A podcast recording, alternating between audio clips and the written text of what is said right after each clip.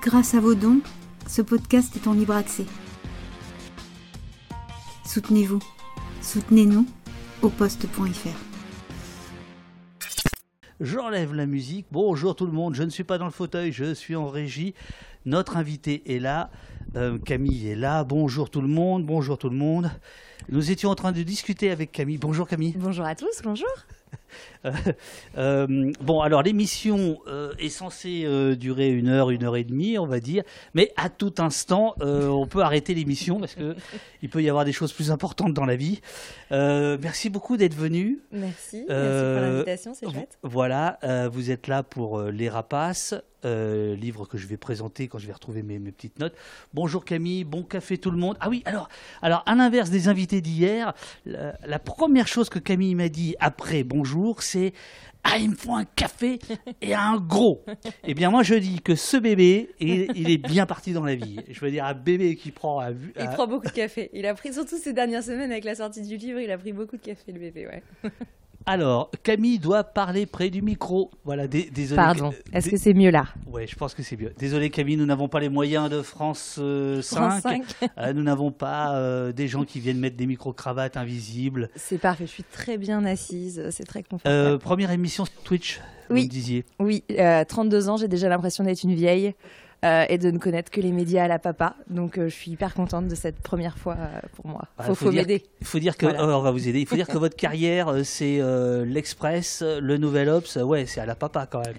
Oh non, on peut pas dire ça. Non, mais c'est évident que, que les, les, les, les news magazines, nous avons un, comment on dit politiquement parlant, un, un, enjeu sur le rajeunissement de nos lecteurs. Euh, mais, euh, mais non, j'ai quand même euh, l'espoir de pouvoir informer pour, pour le plus grand nombre et, pas seulement pour, pour les, abonnés retraités. Mais il n'y a pas un problème pour les, pour les hebdos plus qu'il y a 20 ans sur l'idée que c'est un, c'est un rythme qui est très. Euh, qui semble vraiment d'un autre temps. Alors moi j'adore le rythme hebdo. Euh, j'ai bossé que ça soit en télé pour ces politiques, que ça soit en presse écrite pour l'Express ou là pour l'Obs, euh, quasiment uniquement pour des hebdos dans ma jeune carrière. Et, comment et j'aime beaucoup ce rythme parce que je trouve que c'est un rythme qui permet à la fois d'être dans l'actu, de ne pas être complètement hors sol avec un trimestriel où on déciderait trois mois avant qu'est-ce que les lecteurs vont avoir envie de lire ou qu'est-ce qui va s'imposer. En même temps, c'est un temps où on fait vraiment du magazine, c'est-à-dire qu'on s'oblige à chaque sujet. Enfin, moi, j'ai vraiment en tête de me dire euh, comment je peux proposer quelque chose qu'on va pas lire euh, dans euh, Le Monde, qu'on va pas lire dans Libération, quelque chose qui va être avec un angle un peu un pas de côté, qui va apporter autre chose, qui va tenir dans dix jours. Ça, c'est une des grosses difficultés du rythme hebdo. Et je trouve que c'est important. et, moi, je trouve que c'est très très riche comme format. Et surtout aujourd'hui, on a les sites internet, donc on n'est plus tributaire de ah non, on attend le jeudi, notre papier va être un peu cramé. Non, si on a besoin, on le sort une Ouais, semaine tiens, avant et voilà. D'ailleurs, euh, d'ailleurs, ouais, ouais, ouais, c'est bien que vous disiez ça parce que euh, le Nouvel Ops, enfin le site l'Ops, a été le, le premier à faire un papier un peu conséquent euh, sur le film dont au poste et partenaire euh, avant que les flammes ne s'éteignent et le raid de l'extrême droite contre le film qui a fait baisser la fait. note euh, dans Allociné. Et effectivement, c'est le site de l'Obs euh, qui, qui a été le premier, me semble-t-il, à parler de cette affaire. Depuis Mediapart a fait une enquête, Mm. etc., etc. Mais bon, voilà. Alors, ma chère Camille, nous ne sommes pas là pour parler de Jean Daniel et, et- et autres. Qui ne sont pas de ma génération en ah plus. bah non, voilà, ça, ça, ça, c'est évident, ça c'est évident. On est là pour parler d'un gars qui est de votre génération. Euh, qui a mon prénom, mais qui est votre génération. Donc, Tout euh, à fait. on pourrait dire que. euh, est-ce qu'il est le bienvenu? Je ne sais pas. Enfin bon, bref. Je vais lire la petite présentation que j'ai prévu euh, de faire. Il faut juste que mon petit téléphone se rallume. Voilà. Il y a une journaliste qui fait chier. Ça fait bizarre quand on entend ça en parlant de soi. La journaliste, c'est vous.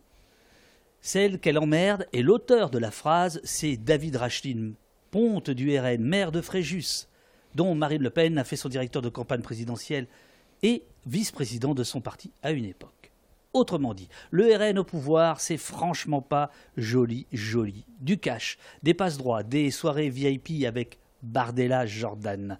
Une police municipale en roue libre, l'antisémitisme et le racisme, tapis plus ou moins dans l'ombre et parfois noyés dans l'alcool. Il est question de beaucoup d'alcool dans votre, dans votre bouquin. Camille Vigogne-Lecoat, on dit Lecoat Oui, c'est breton. C'est breton. C'est- Absolument. C'est marrant ça. Ça veut dire du bois. Du bois? Mm. Ah ben moi aussi, du frêne. Alors voilà, Camille Vigone-Lecoat sort les rapaces et vous êtes au poste. Merci beaucoup euh, et bravo pour votre, pour votre boulot. Merci. Je précise immédiatement que cette émission a été en partie préparée par Pauline Todesco, c'est la première. Euh, voilà, on fait un peu comme les grandes chaînes maintenant. C'est chic. ah, c'est extraordinaire. En fait, Pauline euh, a analysé des documents envoyés par Roland, euh, notre envoyé spécial permanent dans la Côte d'Azur euh, de la Mhm. communauté d'Opost, qui nous a envoyé plein de papiers parce que la presse locale, Var Matin, Nice Matin, Mm. euh, s'en prend à cœur joie sur votre bouquin et donc on a analysé euh, ce qui- ce qu'ils ont dit. Voilà. Euh, David Rachlin, c'est qui pour aller très vite? Pour aller très vite, David Rachlin, c'était euh, le. euh, je dis c'était parce que c'est un peu différent euh, aujourd'hui, mais c'était le jeune premier du, du Front National, le petit génie. Euh, il arrive à 15-16 ans, euh, il s'inscrit euh, au Front National. À l'époque, il est absolument fanat de Jean-Marie Le Pen. Il va jusqu'à s'abonner à son journal, essayer de parler comme lui, etc. Et très vite, il intègre à l'époque le FNJ, donc le Front National de la Jeunesse. Il en devient responsable et il fait des allers-retours entre le Var, et c'est un enfant de Fréjus, hein, entre le Var, où il s'implante localement, et Paris, où très vite il, grimpe dans les instances. Et en l'espace de quelques années, il va gagner euh, des scrutins importants euh, locaux, euh, il va gravir des, obtenir des postes à Paris, gagner la confiance de Marine Le Pen, il va devenir un de ses proches quand elle va prendre le parti. En 2010, il va faire vraiment la, campagne, la campagne avec elle pour contre Bruno Gollnisch et, et il intègre comme ça très vite les, jeunes espoirs, le visage de, la, de ce que devrait être le nouveau Front National de l'époque. Ça atteint son acmé quand il gagne en, quatre- en 2014 la mairie de Fréjus. À l'époque, 53 000 habitants, euh, plus grosse municipalité euh, Front National, euh, splendide vitrine pour le parti. Euh, après les déconvenus de- pendant des années ou euh, ou dans les années euh, passées, le, le Front National n'avait pas euh, réussi euh, à euh, convaincre sur sa gestion municipale. Et, euh, et puis en plus, quelques mois plus tard, il devient sénateur. Et là aussi, euh, première fois avec Stéphane Ravier, ils entrent, euh, ils font rentrer le Front National au Sénat, ce qu'on n'avait jamais vu, etc. Euh, c'est aussi euh, un Au ami. Sénat où, euh, euh, si j'ai bien lu votre livre, eh, je peux vous dire que je l'ai. Oui. Alors, je ne m'en voulais pas. C'est moi, le signe d'un livre qui est bien lu, un livre qui est corné, c'est bien. Voilà. Euh, m'en voulez pas parce que les auteurs supportent pas. J'adore, moi. Moi, j'abîme beaucoup mes bouquins. Ah bah voilà, euh, moi aussi, moi j'adore ça. Je, je trouve ça bien quand ça devient un objet Oui. vivant, quoi. Bon bref. Et euh, si j'ai bien lu, après vous allez reprendre le petit portrait rapidos. euh, quand il est sénateur, Rachlin, il enlève, quand il va euh, au perchoir, il enlève une fameuse montre dont on va parler, euh, parce qu'elle est centrale dans... C'est même pas la même montre, c'est une Ah, Rolex. c'est une Rolex, C'est oui, une parce que- Rolex, et celle dont on va beaucoup parler, c'est une Hublot. Alors, moi, je connais rien en montre, mais là, j'ai essayé un peu de, de, de, de m'y mettre. En tout cas, euh, j'ai été un peu Euh, je me obligée. suis demandé s'il n'y avait pas du placement de produit quand même, parce qu'il y a beaucoup de marques de montres de Non, luxe. non, j'ai appelé, j'ai appelé des, des copains qui s'y connaissaient. J'ai été voir le bijoutier du quartier pour connaître un peu. J'ai montré Pourquoi les vous avez des copains euh, Ah oui, parce que vous êtes journaliste politique. Non, Donc vous avez des copains qui ont des Rolex, quoi, c'est ça? Ah non, non, non, non, mais je peux avoir des copains qui bossent dans des industries, euh, qui, euh, qui font, euh, qui, qui s'y connaissent, quoi, qui connaissent du monde. À chaque fois, on demande, c'est notre boulot de journaliste.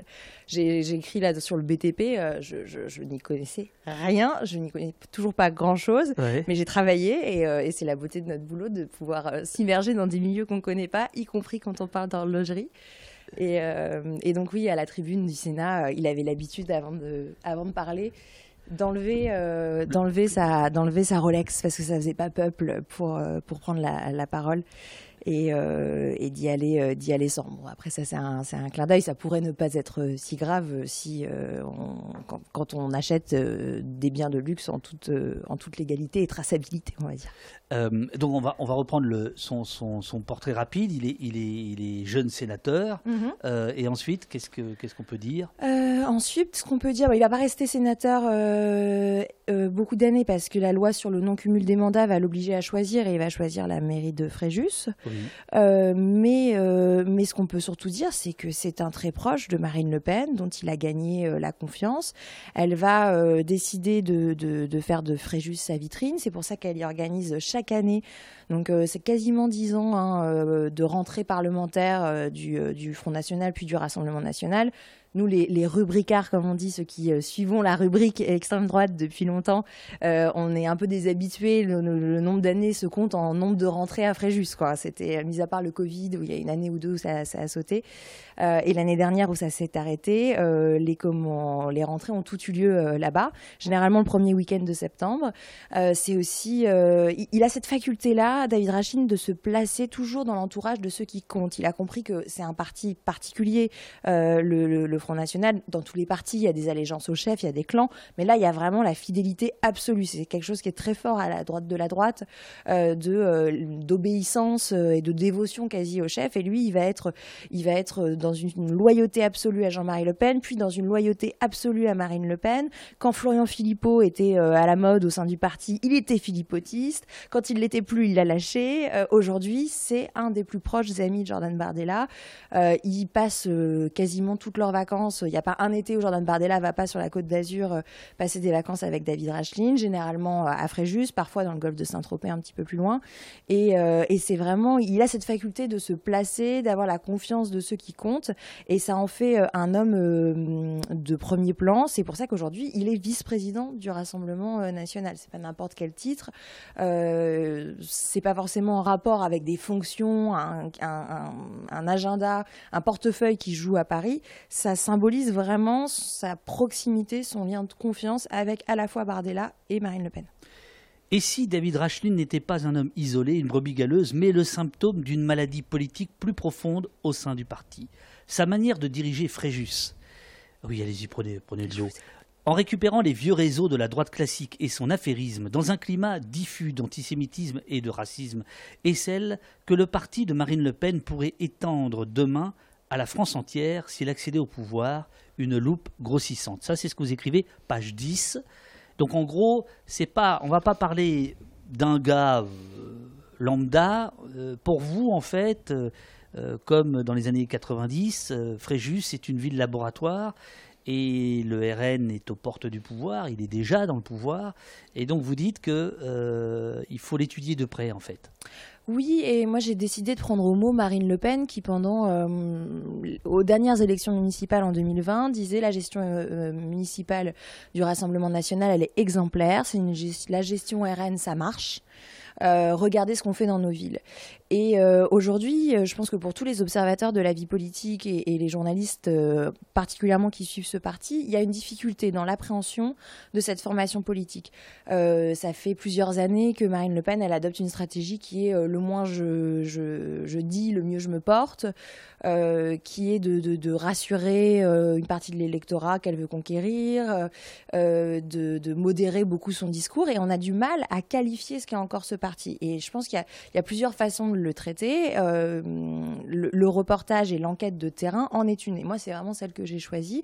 Euh, je, pense que ça en dit beaucoup plus que l'analyse de, grands discours qui aujourd'hui euh, sont très aseptisés et ne racontent pas forcément grand-chose toujours de ce qui est, de ce qui est aujourd'hui le parti. ça peut être aussi, et d'autres l'ont fait, je l'ai fait par moment, l'analyse des votes. on va bientôt être dans un climat de, dans, un, dans, une pré-campagne pour les élections européennes. c'est extrêmement intéressant d'aller regarder ce qu'on vote les députés européens euh, du Rassemblement national à Strasbourg. Euh, voilà, je, pense que quand on est dans un, quand on est face à une formation politique qui est euh, très comment dire, je cherche le mot pas nébuleuse, mais aux contours qui sont assez flous, qu'on a du mal à saisir, il faut retourner aux, racines du journalisme, c'est-à-dire les faits, euh, l'enquête et le terrain. Et moi, c'est ce que c'est ce que j'aime. Alors ça, c'est ce qu'on dévore euh, en lisant votre votre bouquin.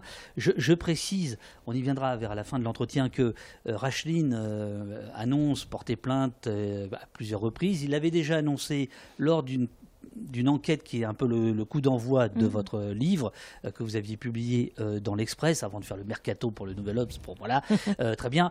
et donc ce matin, bah, on va parler avec cette idée que vous ne pouvez évidemment pas aller plus loin que le livre et l'idée n'est pas de vous faire de vous piéger et mhm. parce que on se doute que cette émission est écoutée. je sais pas à quel point euh, tous mes mots sont écoutés ou pas, je me donne pas trop d'importance. Mais ce qui est sûr, c'est que quand on, écrit une enquête de ce type-là, euh, on pèse chaque mot, euh, on, fait attention à quel terme on utilise. il, est, important, voilà, je me prends pas, contrairement à ce que insinue Marine Le Pen, je suis, pas, suis pas magistrate, je suis pas policière. Cette enquête, je l'ai faite avec les, moyens de mon journal et, et que j'avais de la maison d'édition et que j'avais à disposition. En revanche, euh, tout ce que je raconte dedans est étayé par des faits par des documents, par des registres, par des factures, par euh, des photos, par des enregistrements. Et ça, j'y tiens beaucoup parce que euh, effectivement, quand on quand on raconte un, système aussi vaste et, problématique que celui qui existe aujourd'hui à la mairie de Fréjus, il faut y aller avec des billes. On peut pas on peut pas juste parler comme ça. Alors il y a, quand même euh, des éléments, on va y venir, qui sont assez romanesques. Je pense au, carnet euh, des, gardiens mm. de, la mairie. Euh, vous évoquez à plusieurs reprises des, enregistrements clandestins. C'est-à-dire qu'il mm. y a une, certaine ambiance dans, cette mairie. Bon.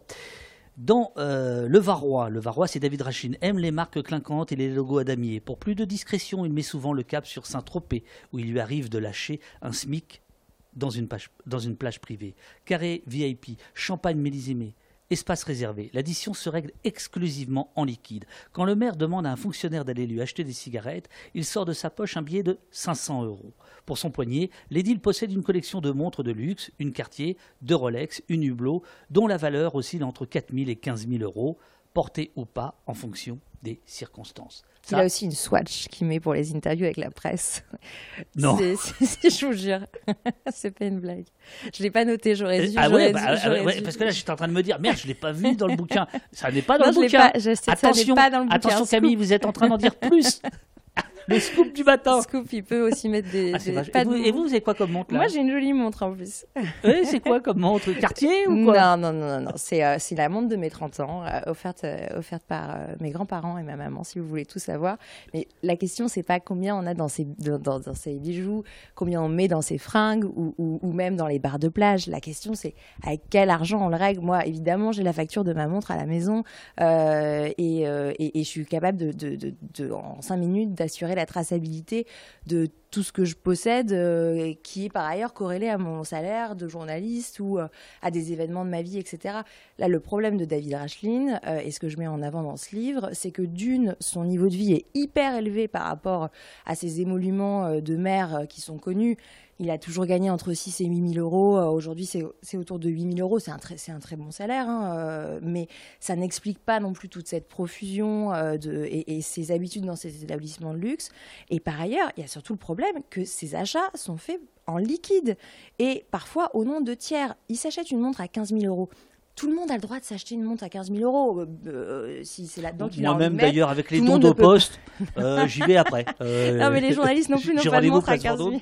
Il faut que je vois du Pont-Moretti aussi, parce qu'il a des petits problèmes en plus. C'est pas la classique, mais ce que je veux dire, c'est que je fais pas la, je fais pas la chasse à qui s'achète des, des, des, des, des, trucs de luxe ou pas. On a le droit d'aimer le luxe. Camille, je, je, dois dire que dans le bouquin, oui. je dois dire que dans le bouquin, parfois, il y, a des précisions d'ordre privé, intime, où vous ne franchissez pas la ligne mais on est parfois un peu limite. Bah, c'est une question qu'on se pose tout le temps quand on écrit comme ça. C'est euh, je, pense que pour comprendre ce qui se passe à Fréjus, c'est essentiel de raconter euh, bah, la personnalité du maire, euh, de raconter ses habitudes, d'autant plus que on parle de soirée, on parle d'argent liquide. Là, en l'occurrence, il, a, il a demandé à des proches ou à des salariés de la mairie ou du Sénat d'aller lui acheter en liquide certains objets de luxe. Donc on est quand même, on n'est pas seulement sur, euh, il achète des objets de luxe, mais pas à son nom.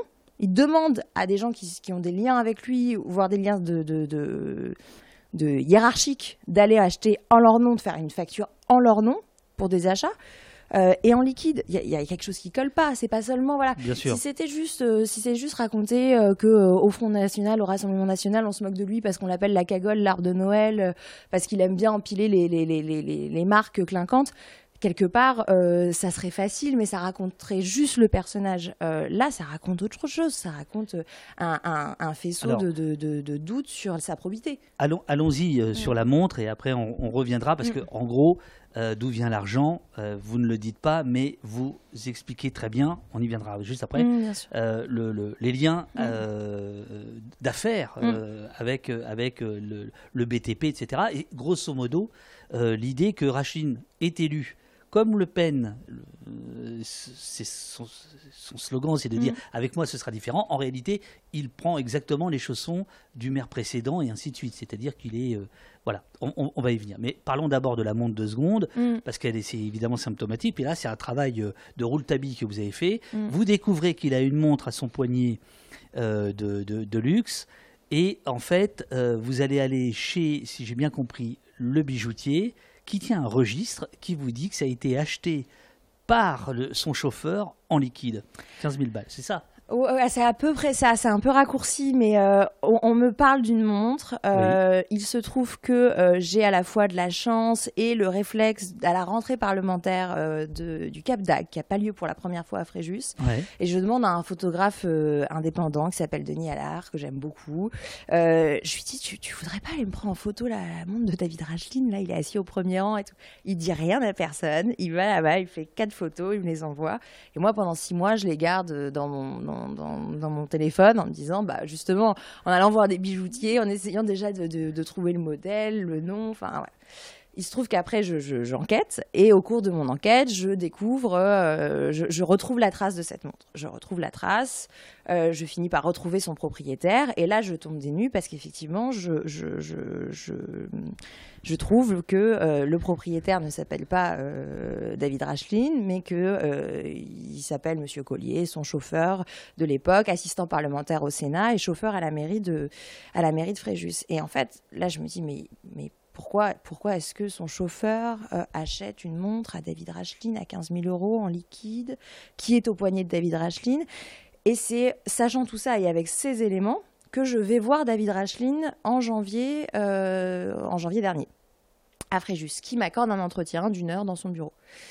Mais lui ne sait pas que j'ai la montre en photo, que euh, j'ai la preuve qu'elle n'est pas à lui, mais qu'elle est euh, à, à son chauffeur, euh, qu'elle a- que je sais qu'elle a été réglée en liquide. À l'époque, il ignore tout. Et ce qui donne cet entretien absolument dingue que Alors je, c'est ça que, que j'adore. je, C'est ça que que j'adore. je, ré- c'est- enfin, je mets en, en- en l'état, parce que comme Vos entretiens avec Rachine, c'est quand même c'est c'est- Mm. croquignolesque. hein. Mm.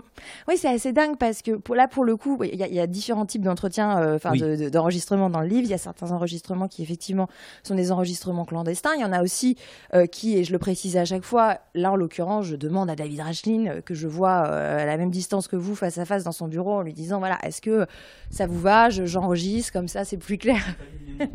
c'est plus clair. Je me suis dit, elle va encore prendre des photos, celle-là. Non, non. mais non, mais encore une fois, c'est pas le problème de combien Bien on met sûr, dans bien sûr. Non, je C'est pas le problème de si on est un bon vivant, si on picole, si on picole trop. Enfin, ça, ça, c'est un sûr. problème quand, quand ça a un impact d'une sur le fonctionnement direct d'une collectivité et de deux quand il y a, il y a des soupçons sur la probité. Enfin voilà, ça, c'est sûr. ça, c'est- là, là, on touche quelque chose de- de- de- d'important. Et euh, et, et- et en l'occurrence, donc pour revenir à, à cette montre, je le vois et, euh, et à 4-5 reprises, il me dit mais mais j'ai jamais eu cette montre, mais qui vous dit qu'elle est à moi Euh, Et puis je lui dis mais j'ai les photos et tout. Il dit mais, mais on m'a peut-être prêté. Je lui dis mais ils sont sympas vos copains qui vous prêtent des montres à 15 000 euros. Et, il dit bah oui j'ai des copains sympas. puis c'est ma vie privée. Puis je ne l'ai pas eu, je ne l'ai jamais eu, je n'ai jamais eu qu'une Rolex. Et, euh, et je lui dis mais, mais, je, comprends pas parce que bah, bah, du coup moi je vous ai vu avec, mais qui vous dit que c'était moi? Le- la, la- discussion n'a aucun sens. Il, se- il se, il se, il se, s'enfonce en fait dans son, Mm, mm, dans son mm. mensonge à ce moment-là. Euh, quelques mois plus tard, il changera, euh, il changera de version en racontant qu'il a eu un héritage euh, de son de son père qui est décédé quand il était jeune et que euh, cet héritage aurait dor- en liquide aurait dormi chez sa mère pendant 20 ans euh, et qu'il l'aurait retrouvé et qu'il aurait fait ça avec. Enfin, c'est, euh, par ailleurs très compliqué à expliquer, sachant que David Rachin, à un moment, avant d'être maire, a eu des problèmes financiers, euh, a eu des moments où il dormait sur, à la permanence des Beaumont pour économiser des loyers. S'il avait eu euh, 30 000 euros euh, chez sa mère en liquide, euh, euh, pourquoi, avoir fait ces choix-là Donc le, truc est quand, même, euh, est quand même assez compliqué. Et quand bien même il aurait retrouvé de l'argent liquide, pourquoi est-ce qu'il ne l'aurait pas acheté lui-même? Et pourquoi avoir fait acheter par un autre proche? Et ce que je raconte dans, dans le livre, c'est que c'est pas le seul objet, parce que ça, c'était le premier. C'était vraiment celui qui m'a permis de faire mon premier papier, ma première enquête dans l'Express. À l'époque, j'ai la montre et j'ai essentiellement la montre. J'ai connaissance de plein d'autres choses. Euh, j'ai pas toujours les preuves. J'ai pas toujours la place de le publier dans l'Express. Donc vous ne dites rien. Bah, c'est ce qu'on fait quand, quand, on a des éléments, mais qu'on n'est pas capable de les étayer, euh, en tout cas avec suffisamment de sérieux, bah, on cesse un peu plus de temps. Donc je publie une première enquête. Et, euh, et, je me laisse du temps, euh, mais tout de suite, en fait, quelques jours, quelques heures à peine après qu'elle soit sortie, je sais que je veux aller plus loin. Je sais que j'ai beaucoup plus déjà dans, dans mes carnets et, euh, et, sur mon ordi, et je sais que je veux aller plus loin et que j'ai besoin de plus de temps, mais que cette histoire, elle n'est pas terminée. Et par ailleurs, je vois la réaction, enfin, on y reviendra peut-être, mais je vois la réaction absolument dingue du parti qui, au lieu de se dire, il y a peut-être un souci, on va faire profil bas, etc., organise comme un seul homme la défense de David Rachlin, m'ostracise complètement, non pas que j'ai jamais de très bonnes relations avec euh, les cadres du Rassemblement national, mais, mais j'ai des relations professionnelles en fait. C'est-à-dire que oui, ce sont des gens que je vois, euh, que je suis quand, quand on, comme tout journaliste qui a à la charge de suivre un parti politique euh, précis. Et, et là, d'un coup, ordre est donné de ne plus me parler, je deviens une militante casquette que je n'ai jamais eue. C'est pas tout à fait exact. Enfin oui, l'ordre est passé de ne pas vous parler, mais vous expliquez euh, vers la fin euh, que vous allez rencontrer des députés RN dans d'autres arrondissements. Oui, mais c'est un peu ridicule. Parce qu'ils ne euh. veulent pas être vus avec vous, mais certains vous parlent quand même. Enfin, ah, quand on est journaliste, quel que soit le canard pour lequel on travaille, etc. Et ça, c'est depuis, la, toujours des sources, depuis la sortie du bouquin ou c'est depuis la sortie de... Non, c'est depuis la sortie de, de l'article dans l'Express. Et depuis la sortie du bouquin, j'imagine que ça s'est empiré. Euh, oui, alors là, j'ai vraiment une sorte de silence radio total. Euh, il se trouve que, euh, vous l'avez précisé, je suis partie de, de l'Express pour le Nouvel Obs, où je n'ai plus à la charge, non plus la charge de, de suivre le Rassemblement national, où, où j'ai un poste plus large, moins rubriqué, où je, je, vais faire des enquêtes sur la politique, mais de façon, de façon, de façon plus large et pas exclusivement sur ce, ce ah, parti. Ah donc c'est votre cadeau d'adieu au c'est sympa. c'est un peu mon cadeau d'adieu, mais j'aime pas dire comme ça parce que on y met de l'affect ou de la, de la, il y a pas ça du tout. C'est une enquête, c'est la poursuite d'un travail que je mène depuis presque deux ans. Euh, donc euh, c'est ni un cadeau, ni un adieu, ni un truc. C'est mon travail, quoi. C'est mon travail de documenter ce parti-là. Comme demain, ça sera peut-être mon travail de documenter un autre parti ou de suivre un phénomène sociétal, etc. C'est notre boulot de nous, de nous immerger par moment dans un, dans, dans un sujet, euh, de, de, dormir avec, d'y penser nuit et jour, d'enquêter. Et, et là, moi, en l'occurrence, pendant quatre ans, c'était sur l'extrême droite, mais ça sera certainement sur. Et, c'est bien, c'est souhaitable que ça soit aussi sur d'autres sujets euh, ensuite, et, c'était mon souhait, et c'est ce qui est en train de se passer.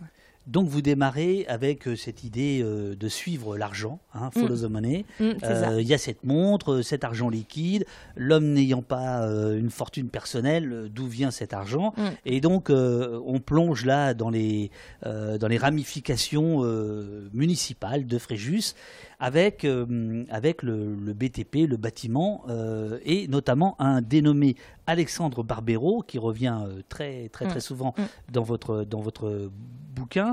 Euh, et vous, vous l'avez vu lui aussi. Et bah, d'abord, racontez-nous ce que vous pensez des, des, liens entre cet homme immensément riche, si j'ai bien compris. Enfin, il a beaucoup de pognon, il a beaucoup de restaurants, il a beaucoup d'affaires. Il a, il a, une grosse. Et il rafle tous les marchés. Voilà. À peu près. Moi, c'est quelqu'un dont j'avais, là, pour le coup, lui, jamais entendu parler avant de mettre les pieds à Fréjus, euh, qui est euh, connu comme le loup blanc dans l'Estevar, parce que c'est un des plus gros entrepreneurs. Et avant lui, avant Alexandre Barbero, il y a eu Alex Barbero, le père, euh, qui lui-même avait déjà euh, fondé les, bases de, cette, cet empire euh, euh, commercial.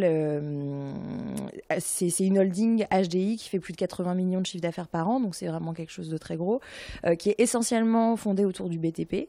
il a le plus gros groupe du BTP de l'Est-Var. c'est quelqu'un qui a tout sur un niveau micro-local. Euh, après, quand on passe une, frontière, on va vers Toulon, il s'étend pas toujours. Alors, il a quelques maintenant, il a quelques ramifications euh, dans, aussi euh, vers Marseille, etc. Mais, mais, mais vraiment, son domaine, il le dit, je suis, je suis très bon que chez moi. c'est c'est l'Est-Var, mais dans l'Est-Var, il a tout. Il, il a la cimenterie, il a C'est lui qui fait tous les raccordements des gros chantiers, c'est lui qui a une position hégémonique sur les appels d'offres. Euh, et en plus de ça, il a mené un travail de diversification ces, euh, ces, dernières années, où il a aussi acheté un golf, un mal d'hôtellerie de luxe, il y a un, domaine viticole, le Clos des Roses, dont je parle beaucoup, euh, il y a un hôtel à Saint-Raphaël. voilà, il, il s'est diversifié pour pas mettre toutes ses billes uniquement dans le BTP, mais sa force, sa très grosse force, elle vient, elle vient de, de ce secteur-là d'activité. Euh, c'est quelqu'un qui entretient des liens extrêmement ténus avec à la fois la mairie de Saint-Raphaël, la mairie euh, de, Fréjus, mais tout le département. Euh, toute l'agglo, toutes les villes autour. Alors ce sont deux villes mitoyennes et on en parlera tout à l'heure parce que c'est c'est aussi une hyperbole de ce qui est en train de se passer entre une partie des Républicains et, du Front National. Oui. Hein. non mais c'est marrant comme quoi souvent le, le micro local éclaire beaucoup mieux que de grands discours sur ce qui se passe au niveau national. Et là, c'est vraiment ce qu'on retrouve, euh, ce qu'on se trouve à Fréjus pour parler de l'union des droites ou du rapprochement entre LR et, RN, mais on y reviendra. Et, donc sur euh, sur cette euh, cette Alexandre Barbero, donc très vite, très vite, j'entends effectivement beaucoup de beaucoup de rumeurs. au début, ce sont que des rumeurs sur sur ses, liens avec les politiques, la façon dont il obtiendrait des contrats, le, le, le, fait qu'en fait, il est plus plus puissant que n'importe quelle maire et que c'est lui qui ferait la pluie et le beau temps euh, là-bas. Au début, euh, moi j'interroge à la fois David Rachin et Alexandre Barbero sur euh, leurs liens. Les deux me disent on se voit très rarement, comme tout entrepreneur et et élu. on se voit uniquement pour parler de foot parce que ah oui, Barbero est aussi président et propriétaire du club de foot de Saint-Raphaël et de, Fréjus, le club de l'Étoile. Euh, euh, et, on se voit uniquement pour parler de foot. Et voilà. Euh, là, pour le coup, j'ai énormément de preuves que ce n'est pas que ça. Donc moi, je commence déjà à, documenter leur relation. Je vois, je découvre avec surprise que ils passent des journées entières ensemble. C'est-à-dire que dans l'agenda du maire, il y a des journées qui sont bloquées AB pour Alexandre Barbero, bloquées JPC pour Jean-Pascal Clément. Euh, Jean-Pascal Clément, c'est l'ex-beau-frère de Barbero, c'est la même famille, c'est l'architecte, parce que ça, ça marche avec les deux. Il y a l'architecte et l'entrepreneur. Et, euh, et, ces deux mêmes personnes qui ont déjà été épinglées par un rapport très sérieux de la Cour régionale des comptes, euh, qui, s'était étonné en disant on ne comprend pas que sur ce secteur hyper concurrentiel du BTP, qui est il y ait un seul, une seule entreprise qui, grosso modo, rafle tout, soit toute seule, soit avec d'autres. Justement, il y a Gundor qui vous dit les appels d'offres publics sont soumis à une réglementation précise. Oui. donc, ce que l'on peut dire, c'est que tout ça est fait euh, le plus légalement possible. Ah, en apparence, euh, en apparence, les appels d'offres sont respectés, les procédures euh, sont respectées. Après, moi, a commencé un travail d'appeler toutes les personnes qui avaient de près ou de loin participé à ces appels d'offres ces dix dernières années. Enfin, ça fait neuf ans que David Rachin est là. C'est là où vous commencez à devenir l'emmerdeuse dont parle Rachid. Il y a une journaliste qui nous emmerde. Qui nous emmerde. Et, et, donc, comment... et donc j'appelle tout le monde. Et puis, euh, et puis petit à petit, les langues se délient aussi. Donc, et là, j'ai pas mal de témoignages qui me disent oui, on a le sentiment, on ne sait pas où exactement, on ne sait pas à quel niveau, mais on a le sentiment que la procédure est viciée. Euh, les appels d'offres d'Alexandre Barbero sont toujours les meilleurs, sont toujours ceux qui sont très très proches du prix que veut obtenir la mairie. Euh, souvent, ça va être le dernier à déposer sa, ses enveloppes. Donc, on se demande s'il n'a pas eu accès avant à euh, ce qu'avaient déposé ses concurrents. Ou alors, il propose un prix euh, plus avantageux, mais regardez les avenants. Donc moi, je regarde tous les PV municipaux pardon, de ces dix dernières années. Et en fait, effectivement, il y a des avenants aux travaux qui, eux, passent pas par la commission mais qui passent, qui sont votés directement euh, dans, les, dans, les, dans les conseils municipaux. Et les avenants bah, font qu'en fait, c'est beaucoup plus cher que ce qui avait, annoncé, euh, ce avait été annoncé au début. Et ça, ça, ça, ça vient grossir, grossir le contrat. David Rachin me dit cette entreprise n'a pas plus de contrats avec l'Amérique que le plombier. Bon, j'ai jamais trouvé de traces du plombier, mais par contre, j'ai trouvé, rien qu'en regardant, même pas les appels d'offres, mais en regardant uniquement ce qui a été revalidé en mairie, qui n'est pas passé par la commission des appels d'offres, euh, qui a été directement voté en, conseil, en conseil euh, à la mairie. Euh, on est déjà sur des millions, des millions. cette entreprise est là partout. Et quand elle n'est pas là toute seule, elle s'associe avec d'autres entreprises. Donc en fait, c'est, c'est, euh, elle est souvent prestataire aussi. Et ce qu'on me dit, c'est il y a la partie publique, mais regardez le privé. Et, euh, et là, euh, et je pense que j'aurais pu aller encore beaucoup plus loin dans le livre et, et, et qu'il y avait matière à aller encore plus, plus loin, parce que quand on regarde sur les chantiers privés, il faut savoir que David Rachin, il a vendu des terrains. Depuis qu'il est arrivé, il vend des terrains, il vend des terrains. C'est sa façon de désendetter la ville. Bon, ça a marché un peu au début, ça marche beaucoup moins maintenant. C'est ce que vous reconnaissez, c'est-à-dire qu'au début, il arrive, il prend les, les rênes d'une ville très endettée et il vend beaucoup. Et effectivement, il est, il est plutôt salué. Je par la Cour des comptes, je sais pas quoi. Oui, bah après, euh, c'est salué, il faut, faut, faut, quand même. Enfin, est-ce que c'est sain euh, ça, se demande. Quand on prend euh, n'importe quelle entreprise et tout, et que, ou une propriété de famille, j'en sais rien, et qu'on me dit j'ai désendetté parce que je me suis séparé de la moitié, bon, bah, sur le long terme, ça marche pas. Enfin, c'est pas non plus appliquer une gestion non, je garde le canapé, je vais pas, je vais pas vendre le canapé d'au poste, sinon il n'y a plus gestion saine. Mais mécaniquement, c'est vrai que quand on vend du terrain, ça passe. Lui, en plus, disait oui, mais c'est parce que la ville a pas assez de logements sociaux, donc ça permet la construction de programmes c'est que pour vendre, que pour construire des immeubles en gros. Hmm. Et dedans, il y a euh, un tiers, un quart, un cinquième, je sais plus le chiffre, mais de, logements sociaux, ce qui permet un peu de faire un rattrapage par rapport à, aux critères de l'État qui oblige chaque commune à avoir des, logements sociaux. Euh, donc il met ça en avant, etc. Déjà, ça tient pas parce que par ailleurs, il serait en dette, donc euh, mécaniquement, ça, ça, ça fait que la ville est encore plus endettée aujourd'hui que ce qu'elle était en 2014. Mais, mais surtout, c'est toujours au bénéfice. Et là, c'est pas des appels d'offres. Là, on parle juste de vendre un terrain, accorder un permis de construire pour un promoteur immobilier national ou régional. Et en fait, ce que je découvre pendant l'enquête, c'est que, en fait, euh, et, ça, c'est, des confidences qui m'ont été faites par de nombreux acteurs du BTP, de l'immobilier, euh, de la promotion immobilière au niveau local et au niveau national, c'est que euh, pour avoir un permis de construire, pour pouvoir construire telle résidence de logement, bah, il vaut mieux passer par Jean-Pascal Clément, l'architecte, pour ses plans, si on veut obtenir le permis de construire de la mairie. Et il vaut mieux passer par Alexandre Barbero pour le ciment, pour la VRD, donc c'est le raccordement des tuyaux, des routes, Voirie, des machins. raccordement et des... J'ai découvert ce... ces, ces, termes-là, mais en gros, pour les tuyaux, pour le raccordement, pour les routes, pour le ciment et tout, il vaut mieux passer par Barbero. Et si on fait tout ça, y compris quand on est un très gros groupe national, on est obligé. Enfin voilà, c'est pas juste euh, un truc local, c'est y compris les gros groupes nationaux. Euh, bah, c'est mieux et, euh, et, on a plus de chances d'avoir le permis de construire et donc de pouvoir mener à bien ce projet. Donc c'est important d'avoir les deux focales. Il y a la question des appels d'offres publics où Barbero, plus ou moins associé à d'autres, est toujours hégémonique. Et la question des marchés privés aussi. Et lui, c'est pour ça qu'il me dit tout le temps, mais euh, je vous rappelle que deux tiers de mon chiffre d'affaires vient de la construction euh, privée. Oui, mais il y a aussi un problème manifestement euh, sur, du, côté, du côté du privé. Alors, il, alors il y a les faits et il y a l'ambiance. Et comme mm. là, tout d'un coup, il y a beaucoup de monde, je, je, fais mon... mon, mon, Karim ou je ne sais qui. donc, nous sommes avec Camille Vigon-Lecoat, autrice de cette enquête Les Rapas sur David Rachin, maire de Fréjus, et euh, dont on euh, auquel enquête à laquelle on s'intéresse parce qu'en en fait, elle en dit long sur le RN au pouvoir euh, quand il a les mains dans le cambouis. Alors il y a les faits, là ce que vous venez de raconter, puis il y a l'ambiance. Alors là j'adore, là on est page 49. La discussion avec le fameux Alexandre Barbero se poursuit encore quelques minutes sur ses balades en mer avec David, David Rachlin. David n'est jamais venu une seule fois sur mon bateau. Si vous écrivez ça, point de suspension, lance-t-il avant de se lever. J'avance que plusieurs témoignages racontent une autre histoire.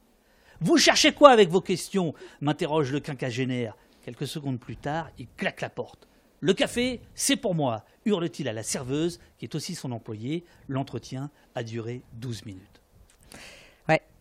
Bah oui, c'est sportif. Hein. On sort de là, c'est pas, c'est pas très long et c'est, c'est. Oui, oui, il y a des entretiens qui sont plus faciles à, mener que. Il y a des moments c'est chaud, quoi. Voilà.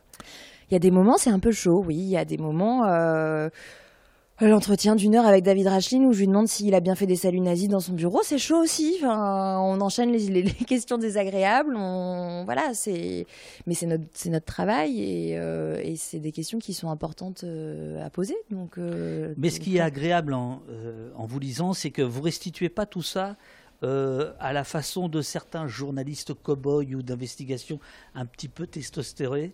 Ah, je suis pas très testostéroné. Euh, voilà, testostérone, voilà.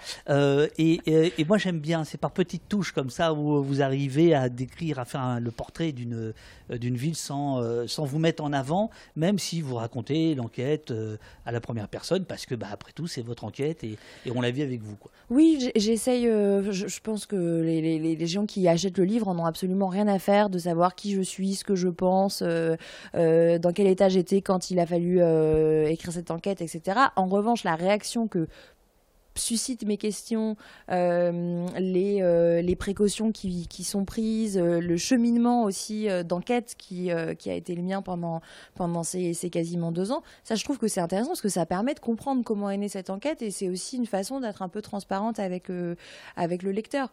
donc, donc oui, c'était, je, me suis beaucoup interrogée, y compris sur ce jeu parce que moi, je suis pas une grande fan des, des, des je l'utilise pas dans mes papiers pour l'Obs ou pour l'Express et, et, et là, j'ai trouvé que ça se justifiait, mais parce que c'était par touche homéopathique, juste quand il y avait vraiment besoin de comprendre. Sinon, je, ne suis pas un personnage de cette enquête. Euh, les personnages de cette enquête, c'est la ville de Fréjus, c'est Marine Le Pen, c'est David Racheline, c'est Alexandre Barbero.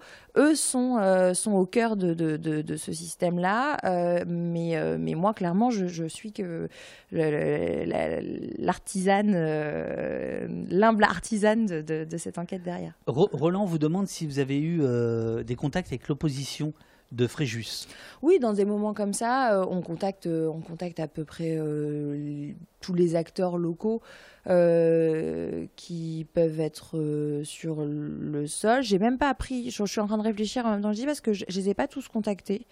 Il euh, y en a qui sont partis, il y a des opposants qui sont partis que j'avais que j'ai recontacté par moment pour avoir des précisions parce que je retrouvais pas tel ou tel document, euh, tel PV euh, sur le site de la mairie, ils sont pas tous tous dispo les PV municipaux. Ça peut être sur des choses comme ça, mais on va dire que c'était pas ça a été des interlocuteurs comme toute personne quand on fait une enquête sur un terrain, on appelle les élus et pas que les élus d'opposition, hein, les élus de droite du département, etc. Enfin, j'ai essayé de joindre tout le monde.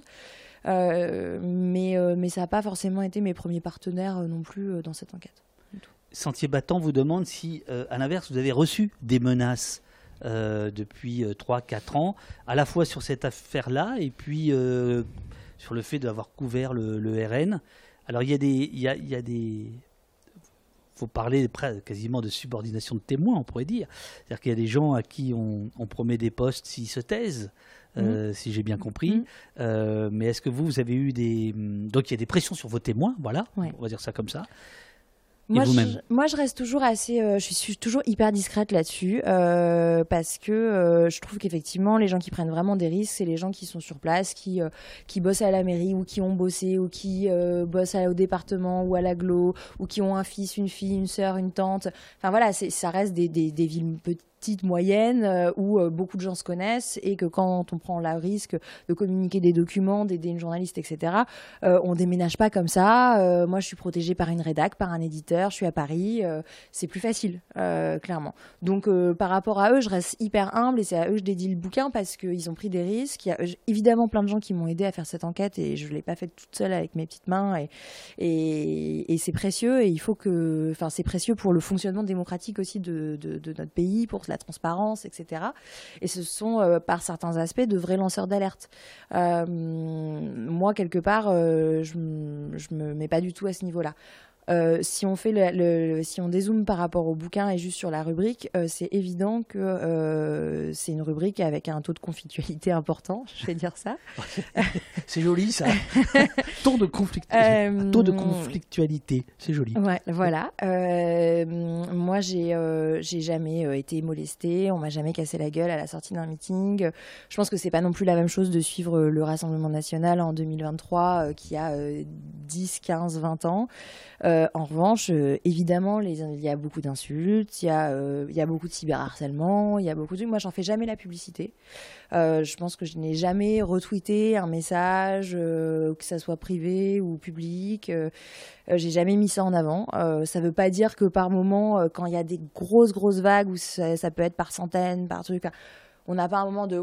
Voilà, moi, je, dans ces moments-là, je, je, je, laisse un peu mon portable et je vais faire autre chose, et je vais boire un verre et ça va beaucoup mieux. j'ai comment, quand on est une femme, c'est renforcé. Enfin, comme dans, mais ça, c'est journaliste politique, mais c'est pour toute personne, toute femme qui s'expose un peu. Euh, c'est renforcé parce que c'est pas exactement le même type d'attaque que mes confrères masculins. C'est-à-dire qu'ils vont en avoir aussi, mais moi je vais en avoir beaucoup sur le physique, euh, sur euh, la personne avec qui je partage ma vie, qui, sur, euh, sur euh, avec qui je coucherai pour avoir des infos, sur comment. Hmm. Voilà, c'est puis toujours très. On est tout de suite dans le sexisme. Oui, puis toujours de façon très poétique. J'ai gardé quelque part dans mon téléphone une sélection des meilleurs, euh, des trucs les, les, plus, les plus poétiques et les plus inspirés. C'est souvent très proche de, du registre animalier. voilà. Et et encore une fois, moi, c'est pas quelque chose, euh, c'est quelque chose que je refuse de prendre en compte en fait dans mon boulot. Euh, je trouve ça euh, dommage. je sais que vous, vous, racontez dans le dans le livre de, de mémoire, hein, me semble-t-il, que Racheline à un moment donné essaie évidemment de savoir qui vous parle, mm. quelles sont vos sources. Il se trouve euh, que euh, dans l'histoire de, de, cet homme, eh ben, il, y a des, il, y a, des femmes, des ex-femmes euh, qui travaillent avec lui, qui travaillent plus avec lui, qui retravaillent. Il y a des coups d'éclat dans les couloirs de la mm. mairie, etc., que, que, que, vous racontez. Et il a des mots très désobligeants à l'égard de certaines de ses anciennes conquêtes, on va dire. Oui, d'une en particulier, qui est députée aujourd'hui. Mm. Comment Qui est députée aujourd'hui. Qui est députée aujourd'hui. Mm. Oui, oui, bah, euh, on parlait de la frontière avec la vie privée ou pas. Là, en l'occurrence, on ne pouvait pas comprendre cette histoire si on ne comprenait pas un moment le rôle qu'a joué euh, Julie Le Chanteux, qui est députée du Var, euh, dans, aussi l'éclosion de cette histoire. C'était c'est une militante locale, élue locale, à la mairie, au département, puis au Parlement européen. Maintenant, elle est députée, à, Paris, qui a un moment eu une histoire avec David Racheline et qui, à un moment où l'histoire ne va plus. Euh, et, l'idée, c'est pas de juger ça. ça ah non, non, non, mais ça, ça moi, moi et, j'ai eu vent de plein d'autres histoires et que je raconte pas parce que parce que j'ai pas fait la liste des conquêtes de David Rachid. Je m'en fous, en fait. Là, ce qui est important, c'est qu'à un moment, Julio Chanteux va, va prévenir des cadres du Rassemblement national, selon plusieurs euh, témoins, euh, d'un système de corruption. Euh, en disant voilà, je vais tout balancer à Marine. Et, euh, et, moi, j'ai plusieurs témoignages répétés, euh, circonstanciés, précis, qui me relatent qu'elle a écrit à plusieurs hauts cadres autour de Marine Le Pen pour dénoncer une situation, notamment avec son homme de confiance Marcel Sabat, en disant David Rachin touche de l'argent, touche des cadeaux d'un entrepreneur. Et là, rien ne se passe en fait. Et là, rien ne se passe. Euh, et, euh, et, tout le monde, voilà, Florent Philippot me dit qu'il s'en souvient plus. Bruno Bill me dit oui, elle s'était confiée à moi, mais pas sur cette affaire-là, pas sur ces on, est euh, dans un flou un peu, euh, que je comprends, qu'on peut très bien euh, comprendre, mais en l'occurrence, c'était important de raconter ça parce que sinon on comprend pas en fait, on comprend pas pourquoi ils ont été alertés tôt, pourquoi ils ont rien fait, pourquoi le truc est sorti aussi.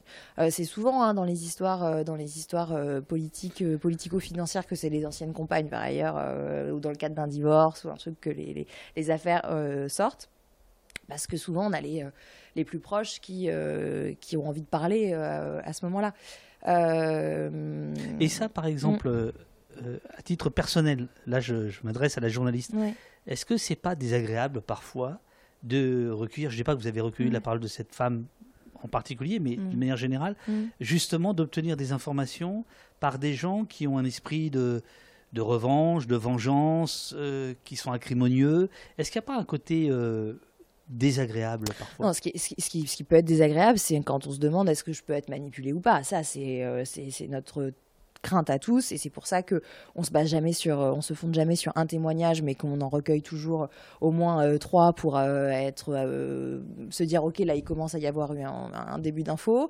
C'est pour ça qu'on cherche aussi des preuves et pas uniquement des témoignages.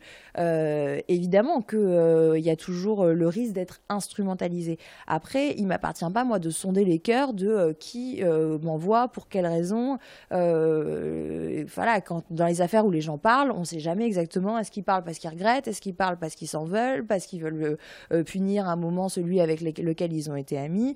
Euh, Moi, mon boulot, c'est de m'attacher à la véracité des faits. C'est de savoir est-ce qu'il il y a des éléments matériels qui viennent corroborer cette, cette, information?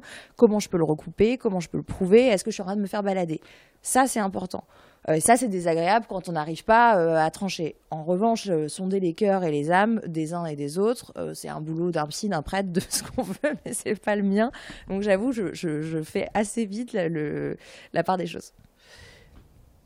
Je vous réinviterai un jour, on, parle, on parlera de ça. Mais moi, c'est ce qui m'a éloigné du, du, boulot. Mais voilà, c'est-à-dire qu'à un moment donné, je trouve qu'il y a mm. quelque chose d'assez euh, d'assez désagréable en fait à recueillir des paroles de gens qui sont blessés.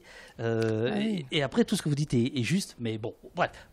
non, non, mais je, sais, c'est un débat. Et, après, moi, je me dis, bon, est-ce que c'est intéressant pour le lecteur? Est-ce que c'est intéressant pour le ce que, Ce que votre livre ne dit pas, mm. en tout cas, je n'ai pas trouvé d'explication, c'est comment euh, Racheline peut être au cœur de ce système alors qu'il alors que y a cette députée qui est quand on regarde les questions au gouvernement le mardi, ou le mercredi, je ne sais plus comment, le mardi, euh, elle est juste en dessous euh, de, Marine, Le Pen. Donc il y a quelque chose de, Il y a une proximité. Donc Marine Le Pen, Bardella, ils savent probablement une partie de ce que vous racontez. Comment se fait-il que ce Racheline soit toujours.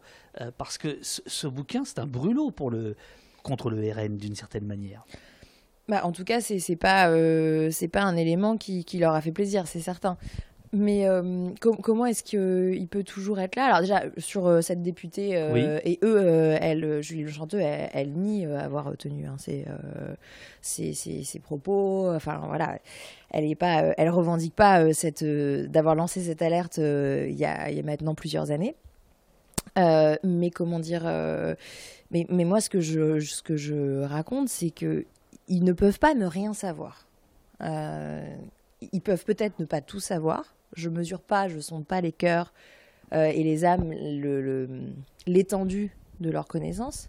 Mais à partir du moment où on va passer tous ces étés à Fréjus, on voit forcément le niveau de vie de David Rachin. Jordan Bardella, c'est quelqu'un qui fréquente avec lui les établissements de nuit, les établissements de plage, Jean-Alain Capelle, député euro, euh, eurodéputé euh, très proche de Marine Le Pen, qui fait systématiquement la bringue avec David Racheline dans des boîtes de nuit où ils prennent des bouteilles hors de prix, etc. Ils voient forcément ce liquide, etc. Par ailleurs, ils connaissent Alexandre Barbero.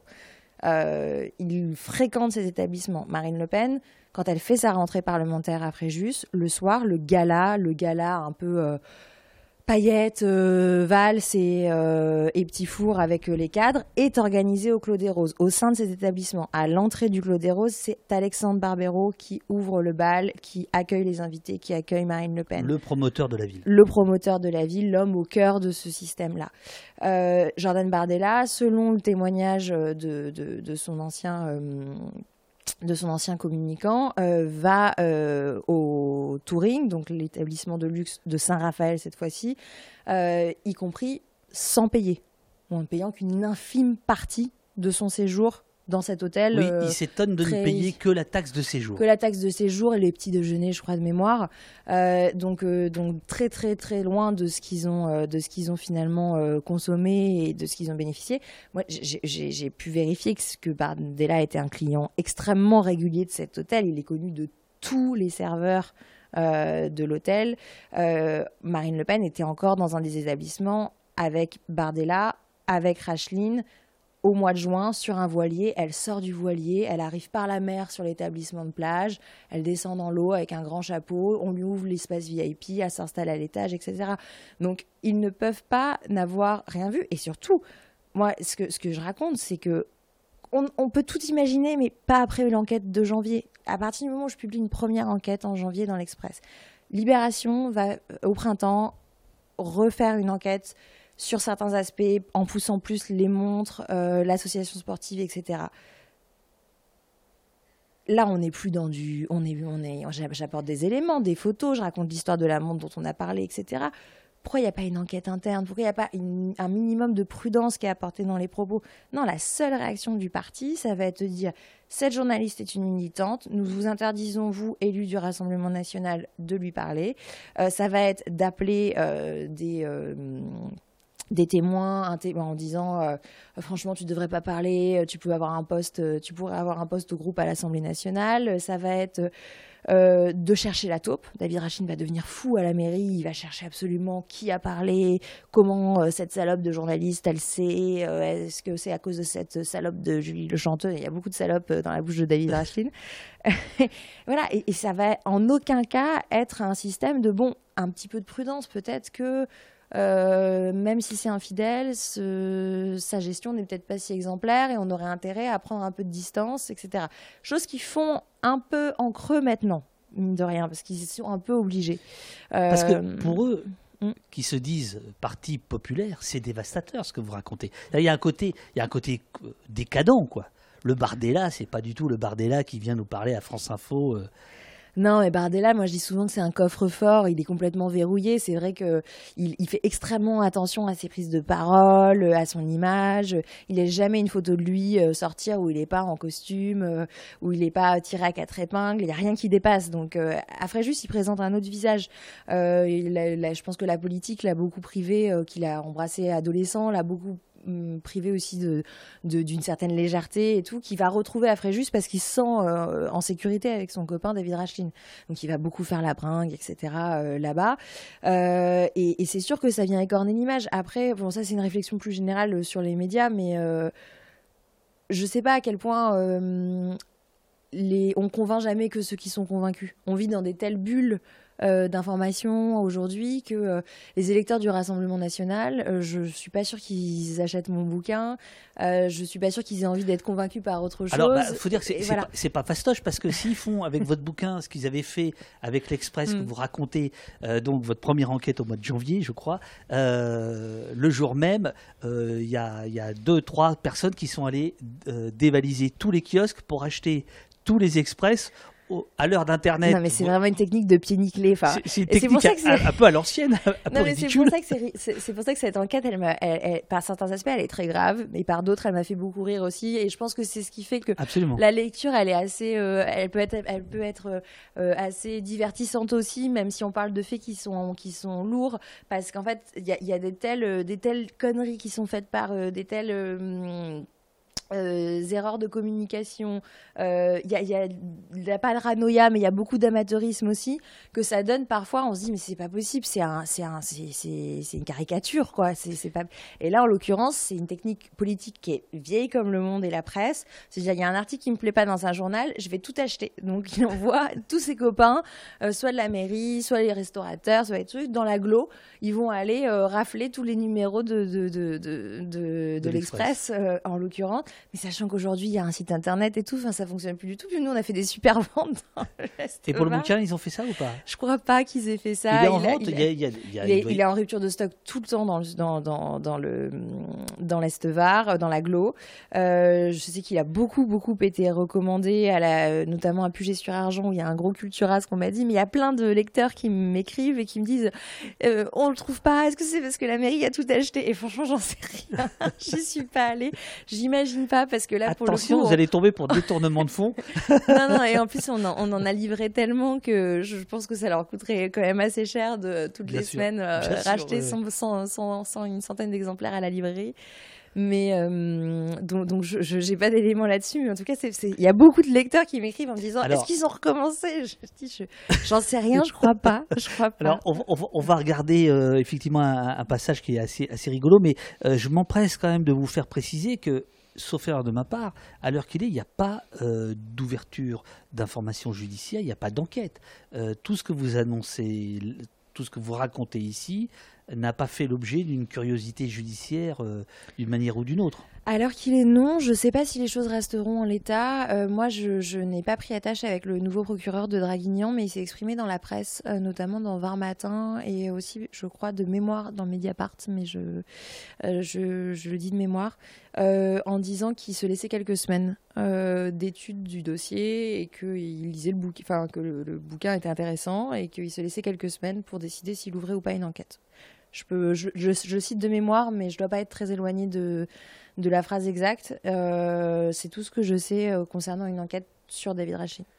Page 68, tout va bien, le bébé va bien, Oui, tout va ça bien. va. Bon, Merci. euh, surtout, euh, vous me dites. hein. Je vous dis. Euh, les quatre gardiens de la mairie assistent aux allées et venues nocturnes. Alors il- il- là, il, s'agit de, de nuisances sonores, euh, notamment pendant le Covid, de fêtes à la mairie euh, qui durent euh, jusqu'au petit matin.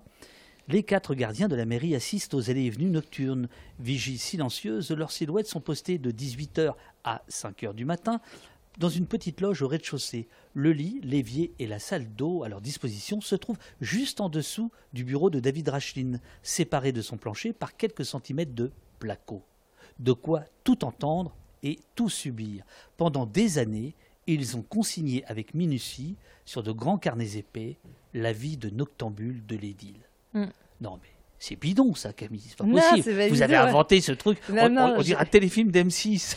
Bah oui, Non, mais, j'ai, euh, non, je vous assure, il y, a- il y a des moments euh, quand on récupère certains trucs, on hallucine. Mais oui, là, en l'occurrence, moi, je me, je me suis procuré une partie de, de ces registres qui sont extrêmement euh, détaillés et extrêmement instructifs, euh, parce que c'est vraiment des carnets d'écoliers avec marqué d'un côté la date de chaque jour, l'heure de la prise de service, qui rentre, qui sort, à quelle heure.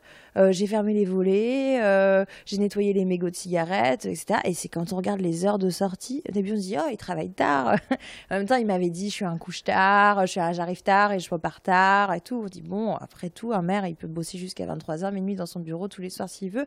Déjà c'est toujours avec les mêmes et puis ça raconte aussi une histoire avec qui qui qui voit dans son bureau comment et tout. Et puis bah quand c'est euh, 4 heures du matin, 5 heures du matin, le maire et la jeune fille, le maire et... euh, Et puis là, vous parlez de la vie privée, j'ai enlevé plein de noms, parce que moi, j'avais j'ai le nom de toutes les, les nénettes qui se sont succédées, qui sortent à 5 heures du matin. Et encore une fois, c'est c'est pas l'histoire, mais ça raconte quand même... On se dit, mais, mais, mais, à quel moment, en fait, euh, il, il- il- il prend le comment... Il se dit, euh, il y a une différence entre ce qui appartient à la mairie et ce qui est chez moi, du domaine privé et du domaine de ma fonction d'élu. Et ce que ça raconte, au-delà de l'anecdote de ah ok, ils, picolent beaucoup, ils font beaucoup la fête, ils, crient du Johnny Hallyday et, euh, et il reçoit euh, plein de filles dans son bureau à des heures euh, à des heures Ouais, incongrues. alors ça, sur Johnny, je tiens à vous dire que moi je respecte Johnny et je. et Mais vous- moi il y avait- aussi. Non, non, non, vous avez un petit mot pas sympa, alors que sur Sardou vous dites rien et sur Jodassin vous dites rien. Mais en l'occurrence, c'est un immense sur- fan de Johnny. Il y a des espèces Farmer, de posters partout. Alors que. Il l'a fait venir à Fréjus. Voilà. hein. bon. mais, euh, mais comment dire euh, Et sur Johnny, attention. Non, je fais très attention. je n'attaque pas l'idole. Euh, mais comment dire euh, il veut comment mais, mais surtout ce que ça raconte c'est que euh, c'est une absence de se dire ok qu'est-ce qui est qui- qu'est-ce que je peux me permettre ou pas? C'est tout est permis en fait tout est permis à la mairie euh, de, de Fréjus le maire se permet tout et ce qu'on voit aussi c'est que du coup par ricochet bah euh, il y a plein d'adjoints qui se permettent n'importe quoi il y a des services municipaux qui se permettent n'importe quoi je dis pas du tout qu'il n'y a pas des gens très bien qui travaillent au sein de cette municipalité mais le fait qu'un édile prenne autant de liberté avec ce qu'on on est quand même dans une situation où il faisait tellement la bringue dans la mairie que des habitants de la place euh, autour de la mairie appellent le standard pour demander à la mairie, au maire, de faire cesser ses propres nuisances sonores. Enfin, on, on- c'est- dingue. Et- et là où c'est intéressant, c'est par exemple pendant le Covid. Pendant le Covid, euh, là encore, euh, bah, tout est permis parce que quand le directeur général des services, Philippe Lotiot, qui aujourd'hui lui aussi est député du Var, dit je vais pas me faire vacciner, je vais fabriquer un faux certificat euh, vaccinal, euh, j'en ai rien à foutre du connard de sa mère, je sais plus quels sont ses termes, mais euh, il, il parle de Macron de façon plus, pas, très pas très polie. Euh, David Rachlin se marre, ne dit rien, et la seule chose qu'il ajoute, c'est de dire les ATSEM vont encore glander. En disant, euh, comme c'est le Covid, euh, ça va être fer- les crèches vont être fermées ou les écoles euh, vont être fermées, donc les ATSEM qui dépendent de la mairie Mhm. vont encore glander. C'est tout. Il n'y a pas d'autre réaction. C'est- c'est- c'est- Ça interroge quand même quand on est censé incarner euh, l'échelon local, quand on est premier édile de la ville, d'avoir ce, genre de, rapport. Donc ça raconte beaucoup, au-delà de l'anecdote, il aime faire la fête. S'il faisait la même chose chez lui, je l'aurais jamais écrit. Voilà, j'ai eu plein d'inf- d'infos sur les brinques chez David Rachlin, plein de soirées, plein de trucs. J'ai rien écrit, je m'en fous de ce qu'il fait chez lui. Là, en l'occurrence, c'est dans son bureau de maire. Donc ça pose, ça pose quand même vraiment question. La LR Connection, un système varois. Vous écrivez page 101. Alors j'ai sauté des pages parce que c'était la montre, c'était Bardella, on en a parlé, donc euh, j'avance dans le bouquin. Le mariage secret entre la droite locale et l'extrême droite dépasse de loin le simple cadre de l'intercommunalité, donc euh, entre Saint-Raphaël et Fréjus, ville mitoyenne. Le département tout entier est devenu le laboratoire de cette union honteuse. Reste que euh, ce qui se passe entre Fréjus et Saint-Raphaël, moi je l'ai lu en me disant tiens, il y a la loi sur l'immigration qui est en train de discuter, qui va discuter lundi. En fait, en puissance, tout est là. C'est-à-dire euh, partage euh, bien compris des intérêts euh, partagés. Des intérêts partagés, moi ce qui m'a beaucoup frappé, c'est la, terreur des élus de droite du département par rapport au Rassemblement national. Il faut, il faut comprendre, et, effectivement on la retrouve au niveau national, c'est pareil. Euh, le parti de droite, le grand parti gaulliste, euh, ex-RPR, SUMP, etc., aujourd'hui, et euh, mais ce qui reste des républicains est tout petit. dans le Var, on en a la, qui était vraiment le gros parti depuis quand même des années. aux dernières législatives, 7 députés sur 8 ont été élus aux couleurs du Rassemblement national. Donc ils ont vraiment fait un carton, mais historique dans le Var. Et en fait, les élus, euh, tous les élus locaux qui restent quand même pour beaucoup des élus les républicains, euh, certains ont rejoint Macron, mais il y en a beaucoup qui, euh, qui sont encore euh, chez les Républicains sont terrorisés d'être les prochains à sauter à faveur d'élus du Rassemblement national parce qu'ils voient que aux législatives, à la présidentielle, Marine Le Pen a fait 50. Enfin voilà, ils regardent dans ma commune, dans mon département, dans mon canton, combien a fait Marine Le Pen et en fait c'est un carton plein. Donc cette, cette, cette angoisse de survie politique les pousse à, à faire fi complètement du cordon sanitaire qui a pu exister pendant des années et à, nous et à créer des liens euh, euh, dans une sorte de pacte de non-agression qui ne dirait pas son nom, voire dans certains cas beaucoup plus. C'est une excellente entente. Et euh, je parle notamment beaucoup de la relation entre le maire de Saint-Raphaël et le maire de Fréjus. Il faut avoir en tête, pour ceux qui connaissent pas, que euh, ces deux villes vraiment quasi mitoyennes qui longent la côte, enfin, elles, sont elles sont complètement mitoyennes. Et quand on connaît pas, on voit pas la séparation entre les deux. C'est vraiment deux villes jumelles, mais en même temps qui ont un fort passé de rivalité, qui pendant longtemps se sont pas entendues, qui ont toujours été un peu concurrentes, etc. Et, et pendant longtemps, le, le, maire de Saint-Raphaël, A vraiment établi un cordon sanitaire, y compris quand David Rachin a, été élu. Euh, ça a complètement changé avec l'arrivée au pouvoir de son premier adjoint, Frédéric Masquelier, qui avait dit euh, Je garderai une énorme distance avec eux. Et en fait, ce qu'on regarde, si on analyse les scrutins après scrutin, c'est qu'il y a une sorte d'échange, de pacte de non-agression entre les deux.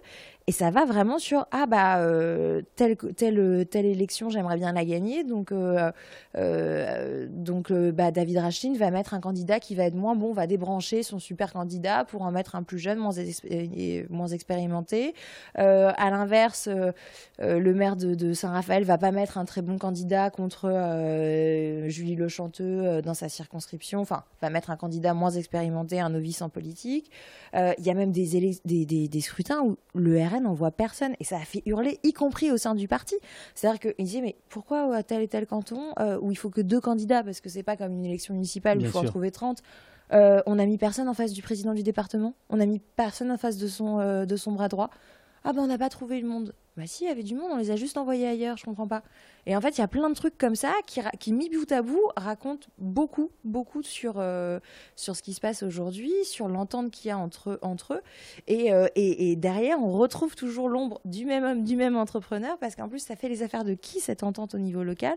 Bah, Ça fait les affaires du BTP, d'Alexandre Barbero et, et de son groupe qui peut euh, se dire euh, bah, finalement, si tout le monde s'entend, bah, on construit des grands projets pharaoniques, on va faire un nouveau gros stade pour le foot alors qu'il est quasiment pas, qu'il est quasiment vide. Il y a, quelqu'un dans le bouquin qui a cette expression assez étrange euh, un trottoir n'est ni de droite ni de gauche. Hein, oui, sous-entendu. Oui, ou ni de droite ni d'extrême droite, quoi. c'est un peu plus ça que finalement on pourrait. Frédéric, bah, c'est le maire de Saint-Raval qui dit mais nous on a un accord de copropriété, on s'accorde pour tout ce qui est la copropriété, mais ils font beaucoup plus que ça. Ils font beaucoup plus que ça.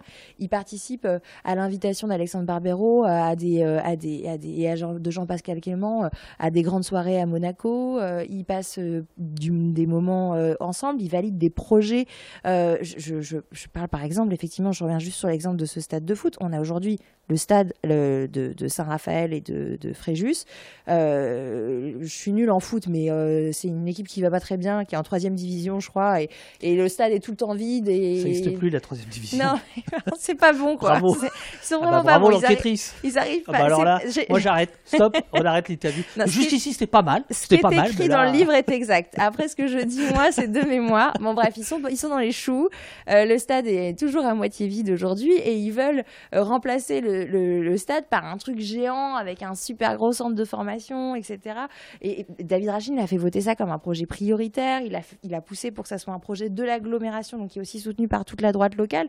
Alors que, franchement, il y a aucun, aucun. la Cour des comptes se dit, mais euh, euh, que le truc existant euh, déjà euh, rentre pas du tout dans les clous, enfin n'est pas plein et du coup on comprend pas l'intérêt euh, si ce n'est pas euh, et cette entente en fait entre droite et extrême droite au niveau local, elle bénéficie au secteur économique et en particulier à tous ceux qui veulent faire des très gros chantiers et donc ont besoin de multi-subventions du département, de la commande. Attention, le micro. Pardon, je. Ah, Ça, c'est parti. Du là. On n'est pas département de cours de de, l'Obs, là. Alors, euh, je, je vous parliez de votre mémoire, on va voir si elle est bonne. Je vais vous, je vais vous Ah, citer certainement quelqu'un. pas sur le sport. Non, non, non, non. Euh, page, page 102. Alors, il doit rester un peu d'eau. S'il y en a plus, euh, vous me le dites. Oui, si vous voulez, je vous refasse un café, je peux en refaire un. Ça va, merci. Euh, voilà. Là, euh, il y a plein de questions qui sont mises de côté. Je vais les poser dans quelques instants. La stratégie. pardon. Qui a dit dans votre livre, page 102 David. David Rachlin. Bah, attention, euh, les, les- les enfants, parce que c'est assez sale. David a compris comment ça marche. Une ville, si on fait très bien la pute, on obtient du budget pour briller. On ne fait que ça, du clientélisme. Si on ne fait qu'avec l'argent de base, on donne juste à manger aux fonctionnaires. Marc-Étienne Lansade.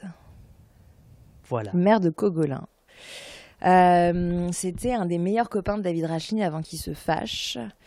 Euh, c'est un personnage qui est intéressant. Euh, c'est, il était au, au Front National. Il a gagné sa ville Cogolin grâce au Front National et depuis il est parti chez Zemmour. Euh, donc ils se sont éloignés à cause de ça, mais aussi à cause d'une affaire judiciaire qui a mêlé un de leurs copains euh, communs. Euh, je, pense qu'il y aurait un livre à écrire sur Cogolin. je vais pas me lancer parce que parce que voilà, mais, euh, le, maire Lansade est mis en examen euh, pour plusieurs, plusieurs chefs d'inculpation. Il y a notamment une affaire de camping avec un des meilleurs amis de David Rachin qu'on retrouve aussi et qui va lui servir à acheter un bijou en son nom avec de l'argent liquide. C'est un peu compliqué de, de, de, rentrer euh, là, et puis j'ai pas tous les éléments, je veux pas être Non, mais imprécise. simplement sur cette phrase, Mais sur, cette phrase, sur façon de, voilà, Oui, elle raconte, euh, elle raconte beaucoup d'une certaine conception de la politique, euh, de dire euh, on... il y a des procédures, il y, a, euh, il y a ce qu'on peut faire légalement, et puis il y a tout le reste, et, euh, et, on, et on ne s'arrête pas à, à ce qu'on nous donne et à ce qu'on a le droit de faire. Et euh, alors c'est dit de façon très crue. Euh, mais euh, mais j'ai trouvé que cette phrase elle était très révélatrice en fait d'y compris comment comment euh, David Rachin gérait sa municipalité. Pendant tout le premier mandat ils étaient vraiment enfin ils passaient leur vie ensemble. Ils ont fait énormément la bringue. Ils ont ils sont beaucoup inspirés l'un de l'autre pour la gestion de leur municipalité. Donc je pense que ça ça raconte beaucoup et, c'est une phrase qu'évidemment David Rachin n'aurait jamais prononcée en l'état. Donc donc elle est assez éclairante Euh, il y a un, un chapitre entier, euh, enfin plusieurs, euh, sur l'antisémitisme, le racisme, les blagues qui sont plus que graveleuses, euh, les blagues racistes, etc., et les saluts nazis. Euh, il y a euh, notamment Patrick Renard qui est adjoint la sécurité. Alors, bah, alors il y a aussi tout un truc, je ne sais pas si on aura le temps de parler de la, police municipale, mais enfin c'est un poème. Patrick Renard, un jour où la discussion porte sur les éclairages de Noël, écrivez-vous, page 122. Euh, dans une ancienne artère nommée rue de la Juiverie, il s'esclaffe devant témoins, il faudrait y mettre des fours. Mm. Des propos rapportés à David Rachlin par une adjointe, choquée. Il est un peu excessif, je vais le calmer, promet alors le maire. Mm. Et en fait, euh, le, rapport de, l'incident n'aura, selon mes infos, aucune conséquence. Il faudra attendre que ce même adjoint soit pris dans un autre dérapage raciste. Je ne sais même pas s'il faut parler de dérapage si le terme convient, mais euh, euh, pour qu'il décide de le suspendre de ses fonctions. En l'occurrence, il a été épinglé ensuite pour avoir euh, posté sur son compte Facebook une photo de la sécurité routière. C'était un clip de campagne. On voyait un homme et une femme dans le même lit. Euh, l'homme est noir, la femme est blanche. Je dis de mémoire. Et, euh, c'est marqué le plus important, en gros, c'est la vie, l'amour et pas de mourir en voiture. Quoi. encore une fois, c'est raconté de mémoire. Et l'adjoint Patrick Renard va, poster ça en disant trop c'est trop, ça suffit, avec des, emojis caca. Euh, voilà, euh, pour, manifester son dégoût euh, de voir un homme, enfin, selon lui, encore une représentation de, de, couple mixte qui manifestement le dégoûterait. cette affaire va faire un peu de bruit, va être sortie dans la presse, va être reprise par l'opposition et David Rachin va être contraint donc de suspendre cet adjoint euh, pendant la durée des pendant quelques mois au moment des élections régionales avant de le réintégrer. Et, euh, et en fait, on voit bien que et, quand j'en parle à son équipe, on me dit mais il est pas raciste, c'est euh, il est maladroit. Je trouve que enfin c'est c'est extrêmement maladroit. Et en fait, ce que ça, ce que ça, ce que ça illustre, je trouve, c'est un, un laisser-passer un laisser-faire euh, dans euh, les, euh, les, blagues racistes, les propos dégradants, les, les, allusions antisémites qui m'ont été rapportées par beaucoup de témoins en disant à partir du moment où on passe en mode privé, où on n'est plus devant les caméras, où l'opposition n'est pas là, on se retrouve soit en petit comité dans le bureau de David Rachin, soit en réunion préparatoire le langage est fleuri et on peut se permettre énormément de choses. Euh, c'était surtout vrai au début, euh, enfin durant tout le premier mandat de David Rachlin, ça allait peut-être un peu moins maintenant où il fait encore plus attention. Euh, mais mais c'est quelque chose qui m'a été beaucoup écrit, beaucoup raconté et qui encore une fois est en contradiction avec le discours officiel du parti aujourd'hui, qui est de dire ça n'existe plus chez nous. Alors justement, il y a Citadelle, je te construirai, qui dit quoi? Pardon, des saluts nazis. Effectivement, c'est le chapitre 12, Salut nazi et Good euh, Connexion.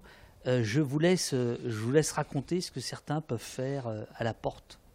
Alors, ce que plusieurs témoins m'ont raconté, c'est que David Rachin avait l'habitude, avec deux de ses amis, euh, particulièrement l'un euh, qui était son chef de cabinet, euh, un de ses meilleurs amis d'enfance, militant du Front National historique comme lui, Maton, enfin on dit plus Maton, mais surveillant de prison, qui nomme à son arrivée chef, de, chef de cabinet, je crois, je le dis de mémoire. le titre exact, ça doit être ça, et qui va qui va l'accompagner qui avait pris l'habitude régulièrement de le saluer d'un Hi euh, Hitler euh, à la porte du bureau euh, en claquant les talons, sous couvert d'humour, évidemment là aussi. des, des, des, des, habitudes que parfois David Rachin, selon ses témoins, condamné d'un haussement de sourcil en disant quand même fais gaffe. Euh, parfois encouragé, notamment plus le soir venu, euh, plus le, comité était restreint, euh, plus l'alcool aidant aussi pouvait favoriser ce genre de choses.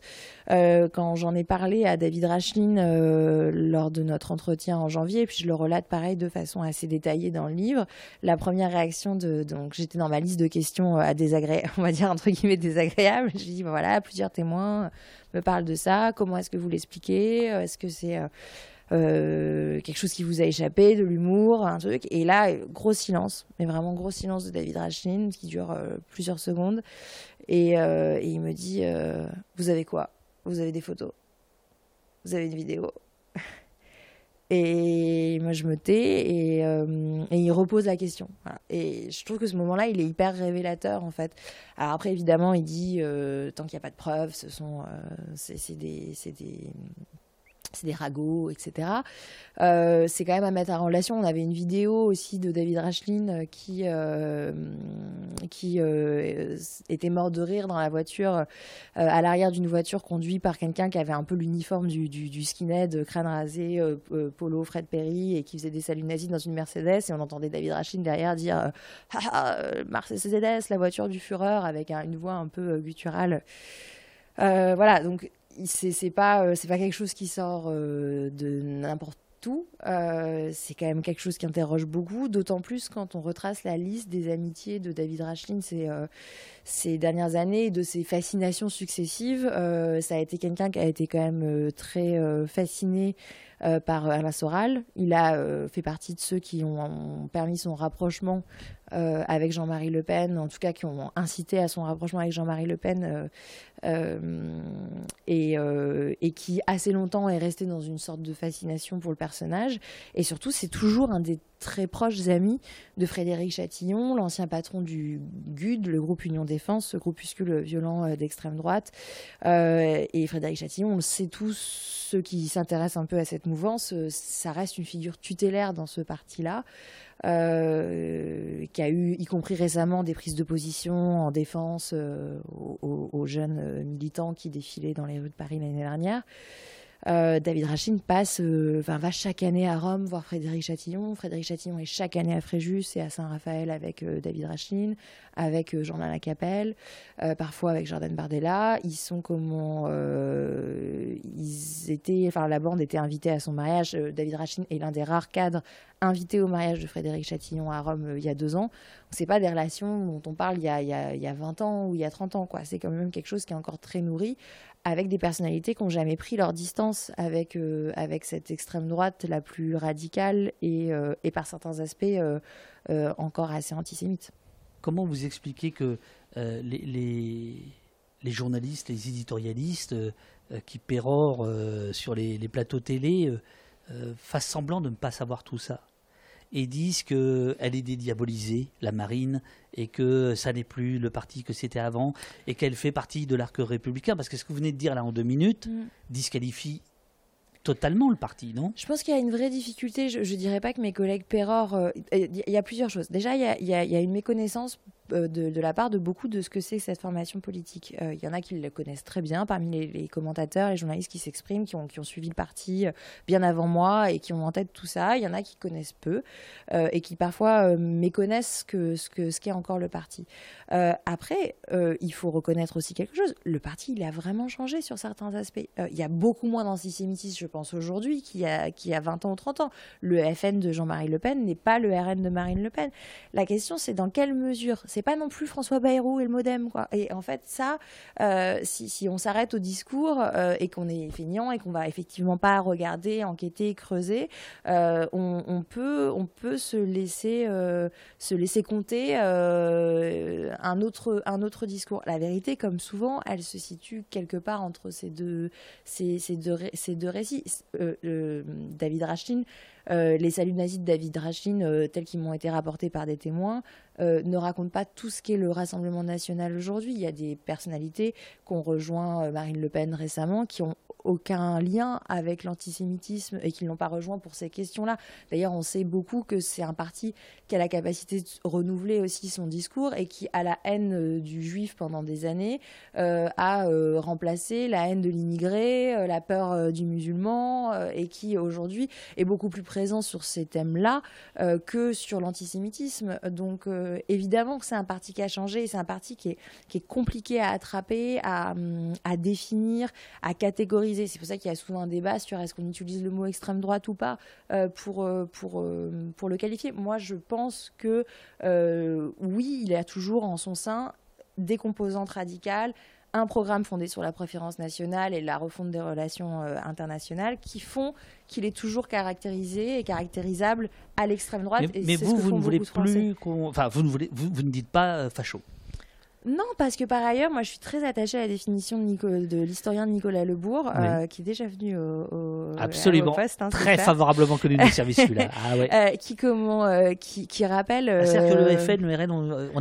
on, aime bien s'y intéresser. Oui. Ouais, mais, Avant mais et, lui, et, lui, a vraiment une, une, vision, je trouve, particulièrement intelligente et fine de, de, de, de, cette formation qu'il connaît par cœur. Et, et, il rappelle toujours que, que le mot extrême droite a été inventé avant le fascisme, avant le nazisme. Moi, quand je dis cette formation où Marine Le Pen est d'extrême droite, je dis pas Marine Le Pen euh, est une fasciste ou une naziste. Une. Enfin, jamais on entendra ça dans ma bouche. C'est autre chose. Ça définit une famille politique.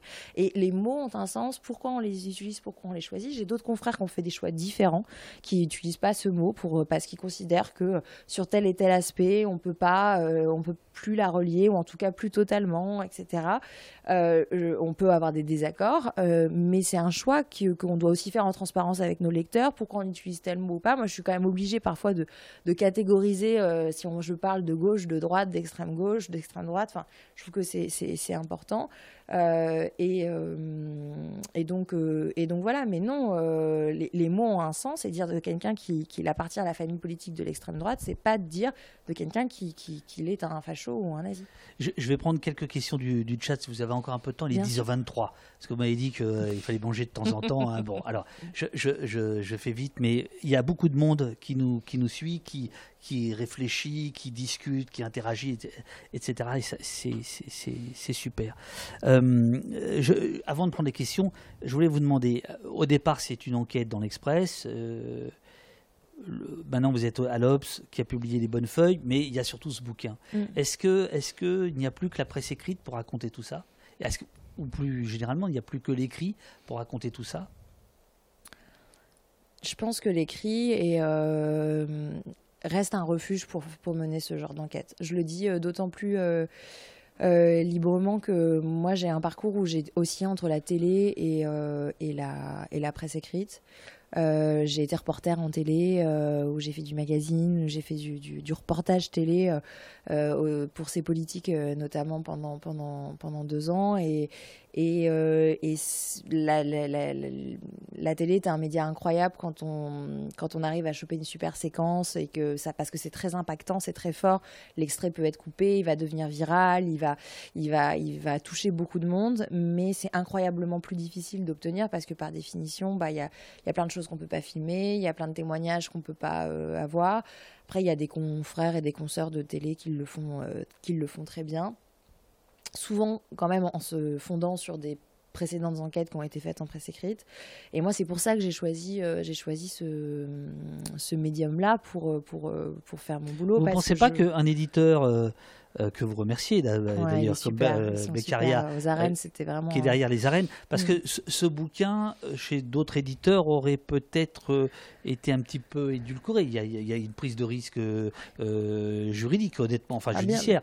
Bien, sûr, hein, voilà. Qu'on a, pesé, sous-pesé ensemble. Enfin, moi, je suis vraiment allée voir. J'ai publié mon truc dans, mon premier papier dans l'Express, et je pense que deux jours, trois jours plus tard, j'étais dans le bureau de Laurent Beccaria, qui, est, qui, est, mon éditeur, avec lequel j'étais en contact depuis des années parce que je, il, m'avait proposé un bouquin, puis je cherchais, puis je j'avais, je crois j'avais pas le temps, je trouvais pas la bonne idée et tout. Et là, je lui ai dit, j'ai un truc qui me tient, euh, j'ai une histoire à raconter là, quoi. Et euh, il a, il a pas hésité un instant. Il m'a dit, ok, on y va. Je lui ai dit, mais tu sais, je, vais avoir plein de choses à dire, euh, j'ai plein de choses, mais mais, mais, mais bon, c'est quand même un sujet compliqué. Les accusations, elles sont lourdes. Le, dossier, les trucs, enfin, c'est quand même un truc, on peut prendre des coups et tout. Il m'a dit, tu t'occupes pas de ça, on verra après. on, on travaillera sur le, sur, sur le livre ensemble. On, on verra avec l'avocat de la maison d'édition, etc. Mais toi, tu fais ton enquête, tu te concentres que sur ton enquête. Et tout le reste, tu le mets de côté. Et, euh, et, ça a été un, ça a le fait que quelqu'un vous fasse confiance comme ça et vous dit juste bosse, fais ton enquête à fond, puis on parlera de, du, reste dans. Tu te poses pas la question, tu cherches, tu cherches ton histoire, quoi, et tu l'écris et tu la documentes et tu fais ton boulot. Et c'est dingue, c'est rare, c'est précieux. Euh, donc euh, voilà, j'ai même pas euh, été voir une seule seconde un autre éditeur pour, pour, pour ce livre. Et j'avais pas idée que ça se passerait aussi bien. Je le dis maintenant librement, un mois après la sortie et tout. Franchement, c'est incroyable de bosser avec eux. Ils m'ont fait confiance sur toute la ligne et, et ils sont hyper présents. Et c'est à la fois une petite maison, dans le sens où c'est pas un mastodonte de l'édition, et en même temps hyper professionnel. Et j'ai pas trop de doute s'il y a un deuxième livre, où est-ce qu'il est qu'il sera fait. À la lumière de votre enquête demande, pardon, Sentier battant, même si le Var n'est pas la France entière, pensez-vous que le RN puisse accéder un jour au pouvoir présidentiel et à quoi cela ressemblerait-il? À la lumière de votre enquête. Ou on peut dire de vos connaissances, de vos enquêtes, de votre travail depuis 4 ans sur ces questions-là Moi, je, je, je, fais jamais de politique fiction. Déjà, je suis une catastrophe en pronostic. Dès que je dis un truc, on peut être sûr que c'est l'inverse. Euh, je comment... Donc, elle va gagner les élections. Donc, je dis rien. Je dis rien parce que je vais forcément dire une connerie. Mais euh, en revanche, euh, l'analyse qu'on peut faire, c'est que il y a quand même des, des, plafonds de verre qui sautent. Il y a des les, les, législatifs par euh, bien des aspects ont quand même été un enfin 89. Aujourd'hui ils sont 88, mais à l'époque 89 députés euh, élus euh, au Rassemblement national. C'est énorme. Personne s'attendait à, un tel à un tel score.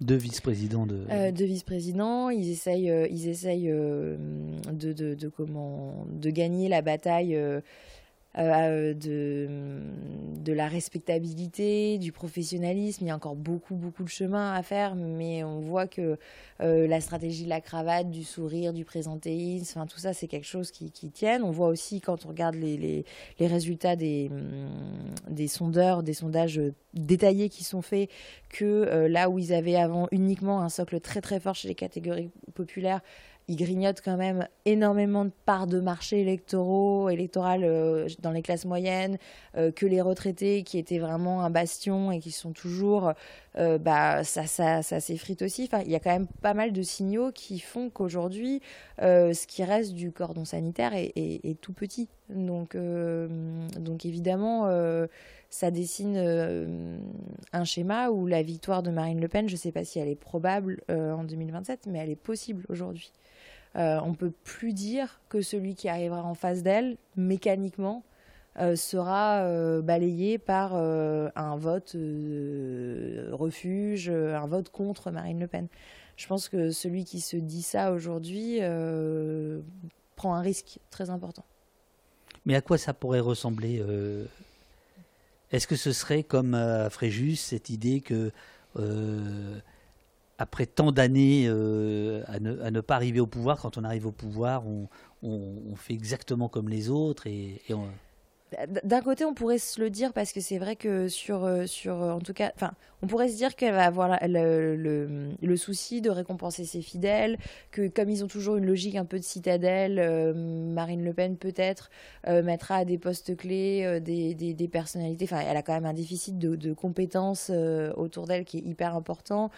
donc, qui, qui elle mettra? Est-ce que ça sera des fidèles qui ont des parcours aussi inscrits dans la radicalité par pour certains depuis longtemps, etc. qui est-ce qu'on va retrouver en secrétaire général de l'Élysée euh, euh, C'est évidemment des questions euh, qui, qu'il est légitime de se poser. Après, si on regarde si on regarde les modèles, il faut aussi regarder ce que font les voisins. Euh, Giorgia Meloni, elle avait promis plein de choses quand elle est arrivée. Moi, c'est un, pays que je suis beaucoup, ce qui se passe là-bas elle, euh, elle a beaucoup moins envoyé valser. Enfin, il y a des domaines sur la, auxquels elle s'est beaucoup attaquée, comme la culture, euh, euh, qu'elle est vraiment en train de remodeler. Mais en revanche, il y en a d'autres par rapport à l'Union européenne, par exemple, tout ce qu'elle avait promis, tout ce qu'elle avait dit qu'elle ferait. Elle a tellement besoin des fonds européens qu'elle fait pas, qu'elle fait rien du tout et qu'elle est plutôt dans la. Les, les, pauvres morflent sacrément en Italie. Oui, mais par exemple, sur, sur, sa, sur sa refonte des relations avec l'Union européenne et ses partenaires européens, elle est très en deçà de ce qu'elle avait pu dire dans sa campagne ou euh, dans les années, euh, dans les années euh, précédentes. Il y a comment. elle est très contrainte par par les, les, questions budgétaires, par la crise économique, etc., sur, sur ce qu'elle avait promis dans son programme. Donc elle, elle, en fait beaucoup moins que ce qu'elle avait annoncé. Oui c'est très compliqué de dire ce qui pourrait se passer, euh, ce qui pourrait se passer si Marine Le Pen arrivait au pouvoir. Moi, j'essaie je, absolument de ne pas rentrer dans ces trucs-là parce qu'il y a plein d'ouvrages qui ont été faits de politique fiction. On l'imagine avec une majorité sans majorité. Je, on sait jamais par ailleurs si on joue à se faire peur entre guillemets, si euh, on comment, euh, quelle serait les, la réalité de l'exercice du Rassemblement national. Moi, je, me, je préfère vraiment me plonger sur aujourd'hui. Qu'est-ce qu'il y a dans le programme je pense pas qu'on fasse une enquête comme ça de manière euh, tout à fait euh, euh, innocente. Il y a, il y a une envie euh, de, à la fois évidemment d'abord de, rapporter les faits, de raconter les choses, mais, mais aussi de peser peut-être un petit peu, non bah, on a toujours envie, à partir du moment où on découvre un système qui, euh, à certains égards, est problématique, on a toujours, on a toujours l'espoir de se dire que peut-être qu'une enquête journalistique peut euh, assainir une situation qui, qui, qui, ne l'est pas. et, et, par exemple, une enquête de ce, de ce niveau-là, de cette qualité-là, sur Bardella, sur Le Pen, ça va arriver, ça ou pas? Euh, bah, en l'occurrence, euh, c'est pas du tout comparable. Ils n'ont pas d'exécutifs ils ont pas de, locaux. Le Pen, Bardella, en fait, on, est, on a tout le temps les yeux rivés sur Paris. Euh, et c'est pour ça que c'est intéressant d'aller euh, d'aller regarder ce qui se passe dans les exécutifs locaux parce que finalement, on parle beaucoup de la, quand, même quand on parle des affaires de, de, corruption, de transparence, on a toujours tendance à dire ouais, les députés, les ministres, les maires sont souvent ceux qui ont le plus gros, à juste titre, hein, sur certains aspects, le capital confiance des citoyens parce qu'effectivement, c'est un boulot hyper, un mandat hyper difficile qui gère plein de choses, qui s'en prennent plein la figure. Mais c'est aussi, je pense, au niveau local, où on a le plus de problèmes de barreau on a le plus de, on, a le moins accès, par exemple, sur le patrimoine des élus, sur la, la transparence, elle est moins poussée. Au moment de l'affaire, je, reviens euh, dans l'intro du livre sur l'affaire Yann Pia, cette, euh, cette députée euh, qui a été assassinée dans le Var en créant énormément d'émoi et tout. Après, il y avait eu un débat national on avait dit, mais pour, pour, pour éviter la corruption des élus, il faudrait peut-être penser à retirer aux maires leur permis la possibilité d'octroyer des permis de construire, parce que de là vient quand même beaucoup de choses. Il faudrait peut-être penser à, nommer, à responsabiliser davantage le préfet sur tel et tel aspect. Et ça n'a pas été fait. Et on n'a pas du tout, en, France, on ne voit pas du tout le, côté euh, euh, on, a un impensé sur, euh, sur la mafia, sur la corruption, euh, par, rapport et, par rapport à l'Italie, par exemple, où le phénomène a évidemment beaucoup plus d'ampleur, mais où c'est vraiment quelque chose qui est intégré dans la réflexion sur la transparence de, la vie publique. En France, non. Et donc, aujourd'hui, je ne peux pas faire la même chose sur Marine Le Pen et Bardella, qui sont sous les feux des projecteurs tout le temps, qui sont à Paris, qui le savent, que ce qu'on peut faire sur une collectivité, sur une collectivité où, quelque part, bah, les gens passent beaucoup moins de temps et, s'arrêtent beaucoup moins. Euh, citadelle, je te construirai. Écrit. Y a-t-il de potentielles euh, ramifications avec les puissants réseaux mafieux de la région, région pardon, qui pourraient expliquer de longs silences politiques et judiciaires face à ces révélations? Vous avez parlé de mafia à l'instant. Oui, je, me suis, euh, je me suis posé la question des, ramifications au niveau politique, c'est certain. au niveau judiciaire, j'en sais rien. je, vais le dire très clairement. Euh, je sais que hum, au, tribunal de commerce, par exemple, c'est une justice un peu particulière, mais il y a beaucoup de personnes qui ont travaillé ou qui travaillent euh, pour le groupe d'Alexandre Barbero. Euh, au niveau politique, le système dont je parle euh, autour de David Rachin, il n'a pas été créé par David Rachin, c'était déjà celui de son prédécesseur euh, Brun. c'est quand on regarde le nombre d'élus varois qui terminent leur carrière politique par une condamnation pour inéligibilité, c'est impressionnant. il y en a vraiment énormément. c'était le cas d'Elie Brun. avant lui, c'était c'était le cas de François Léotard, euh, c'était le cas, enfin dans toute la région, il y en a beaucoup. Donc oui, il y a clairement une, une spécificité, une, spécificité euh, varoise. Après, je pense que euh, ça explique pas tout, quoi. Ça, ça, explique pas tout et que David Rachin n'a pas seulement récupéré les vieux réseaux, il les a peut-être parce qu'il était jeune, peut-être parce qu'il manquait de réseau, peut-être. encore une fois, je ne sonde pas les cœurs, mais je, je pense qu'il les a, il les a vraiment, de ce que j'ai appris, euh, fait prospérer et sans, aucune prudence en plus. Le 9 novembre, dans Nice Matin, ce c'est le travail de Pauline Todesco que je salue. Le livre est rempli d'ignominies, de propos diffamatoires et calomnieux, de fausses anecdotes, de faits inventés de toutes pièces, de caricatures ridicules, tout cela s'appuyant sur des pseudo-témoignages, anonymes pour la plupart ou provenant d'anciens collaborateurs et conduits. Ça, c'est euh, qui dit ça dans Nice Matin. Euh, sur RTL, euh, il dit aussi il y a Madame Vigogne, le Coat, qui a entendu dans le café du coin que M. Racheline ne respecterait pas les procédures. Mon avocat va déposer la semaine prochaine une série de plaintes. Alors c'était le 15 novembre, donc on serait dans la semaine. une série de plaintes dont je n'arrive même plus à voir le nombre tellement les sujets sont nombreux. Euh, le 13 novembre, Jordan Bardella à BFM a dit David Rachlin conteste les faits qui sont rapportés par quelqu'un qui est une militante politique. Alors bon, on voit bien, euh, on a parlé de Bardella, donc voilà. Manifestement, les habitants en sont contents. Euh, voilà, et qui dit, qui, le 5 novembre, quelques jours avant, avait dit cette chose étrange, donc c'est Bardella, expliquant que le seul juge de M. Rachlin, c'était pas vous, mais les électeurs. Bah non, le juge, c'est le juge. Si un jour il y a une... c'est quand même, c'est étonnant hein, cette façon de voir les choses. Bon bref, euh, Chenu Sébastien euh, dit de vous, la journaliste que vous citez, donc c'est vous, est une adversaire politique. Elle nous est très hostile depuis toujours. Alors déjà depuis toujours c'est vache parce que ça fait 4 ans que je suis partie euh, seulement. Euh, mais euh, alors tout ça c'est très désagréable à entendre etc. Mais c'est pas c'est pas, pas, très grave du tout. C'est effectivement ils ont deux angles d'attaque. le premier c'est ma personne. Bon c'est vieux comme la politique et c'est attaquer. Ça montre qu'ils ont franchement pas grand chose à dire sur le livre surtout.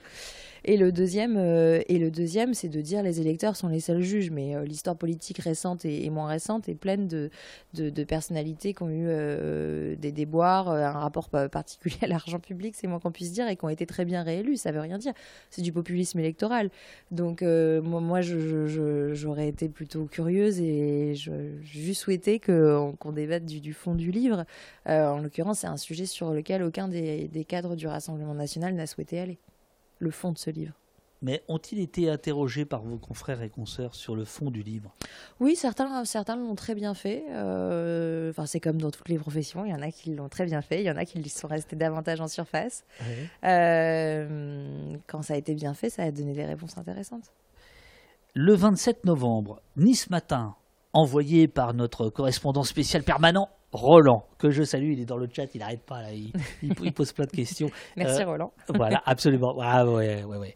Euh, donateur, Roland, donateur d'Opost par ailleurs. Euh, le conseil municipal nous dit Nice Matin, le 27 novembre, aurait voté une délibération, a voté une délibération concernant directement Rachine, prise en charge des honoraires d'avocat, qui fait suite à la sortie du livre Enquête, les rapaces, cela n'a rien d'illégal, précisé dans un arrêt du Conseil d'État du 12 mars 2010, sans nommer une seule fois le livre, ni même évoquer l'autrice Camille Vigonne-Lecoat, c'est vous, la délibération indique l'apparition d'un ouvrage le 2 novembre 2023 mettant notamment en cause la gestion des affaires communales du maire de Fréjus. Donc, je, résume, les administrés de Fréjus, leurs impôts locaux, vont éventuellement payer. Ah, c'est pas éventuellement, ils vont payer s'il y a vraiment une plainte, parce qu'il vous a déjà fait le coup de porter plainte, il n'avait pas fait. Oui, alors euh, il, a, il, a, il a communiqué euh, il y a quelque temps sur un dépôt de plainte. On l'a pas encore reçu. Euh, il a, il a, pas, il a pris une photo sur Twitter d'une, première page de plainte qui serait rédigée, déposée. C'est vrai qu'on n'a rien reçu pour le moment. J'ai pas, peux donc pas la commenter, mais, mais j'ai je pense pas que ce soit à nouveau de l'esbrouf. Pour le coup, en janvier, euh, quand j'ai publié ma première enquête dans l'Express, euh, c'était Jordan Bardella qui était allé sur un plateau euh, de radio sur RTL pour dire la mairie, enfin David Rachin a porté plainte contre le journal et contre Madame Vigogne et un droit de réponse a été envoyé. Et il n'y a rien eu de tout ça. Donc en l'occurrence, c'était un mensonge à l'époque.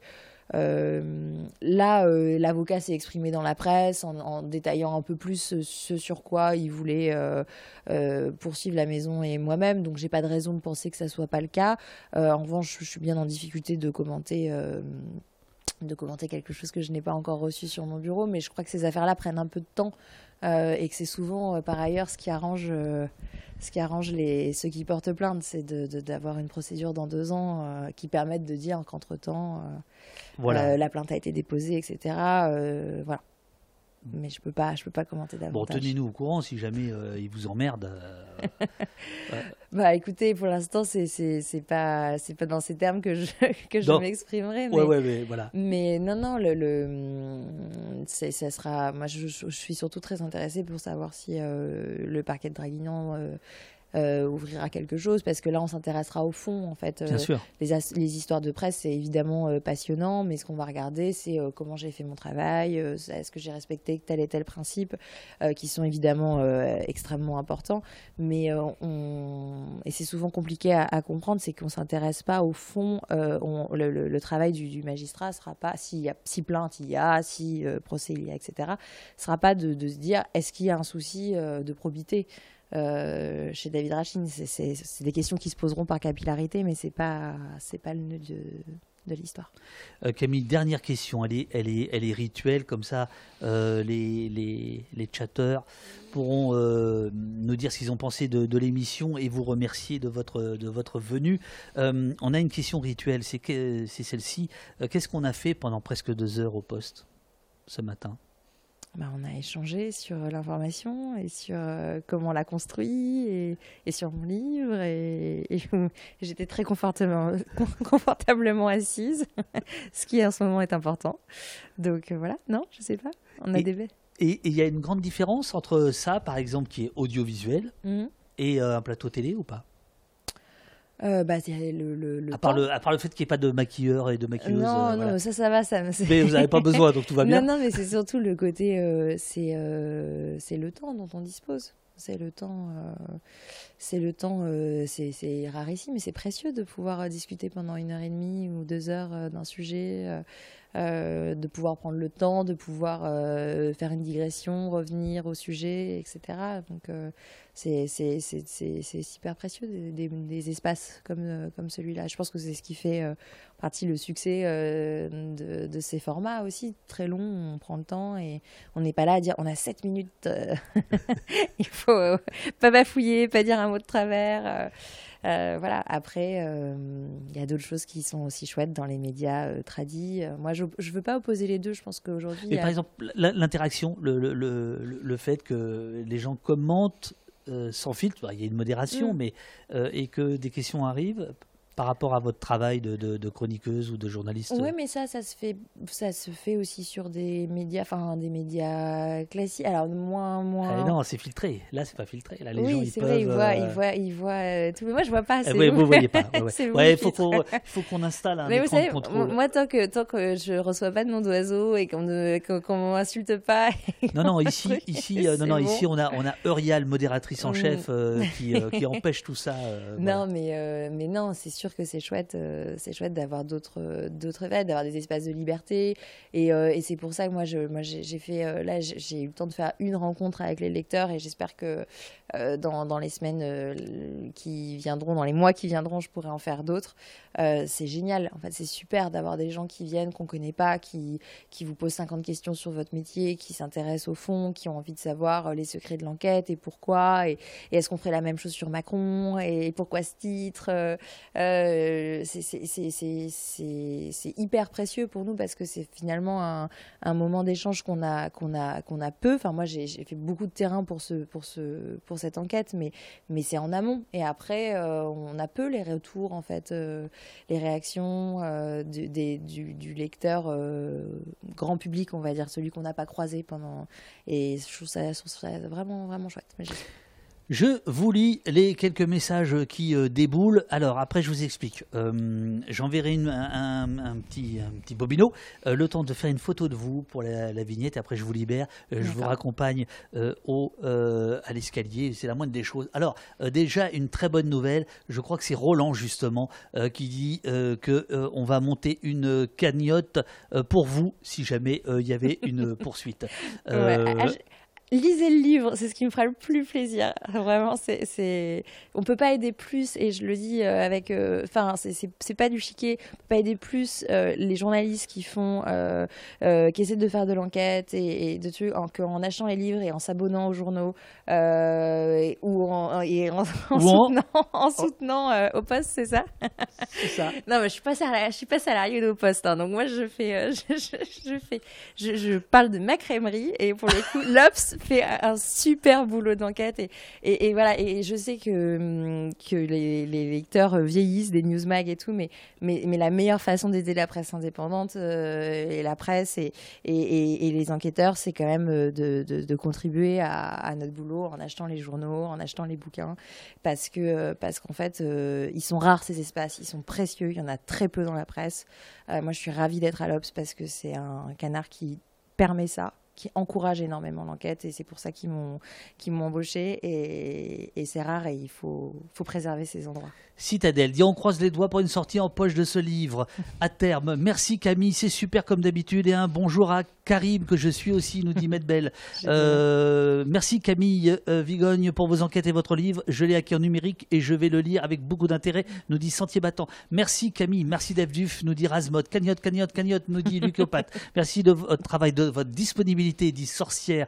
Euh, euh, merci à Camille pour son travail d'intérêt général et surtout bon repos à elle, nous dit off euh, introuvable. Il faudra passer par le web, dit Roland, qui est donc dans le coin. Hein, qui vous dit bien que votre livre euh, est introuvable. Merci euh, dans le coin. Merci pour le livre que j'ai dévoré, nous dit Felpe RTV. Euh, tac, tac. Allez tout le monde, on fonce dans la librairie la plus proche. Super entretien, nous dit Zalo. Merci, c'était passionnant, nous dit Valka. Euh, merci. bon, ben voilà. ça n'arrête pas. Il y, avait un autre Merci à vous, c'est trop, trop gentil. Il y avait un truc qui était barré, je sais plus où c'était. voilà. donc Camille, alors attendez, j'envoie un petit spot de pub un appel au don pour que Au Poste continue, que Au Poste poursuive sa riposte, que Au Poste soit pérennisé. Pendant ce temps-là, je ferai une petite photo de vous. Si vous voulez, je vous, voulez que je vous refasse un petit café. ouais. ouais, ouais, Je sentais, je sentais. Alors, bougez pas, bougez pas vous. Moi, je bouge. Euh, je vous fais un café avec, grand plaisir. On est bien, on est bien reçu au poste. Merci beaucoup. Alors, à tout de suite.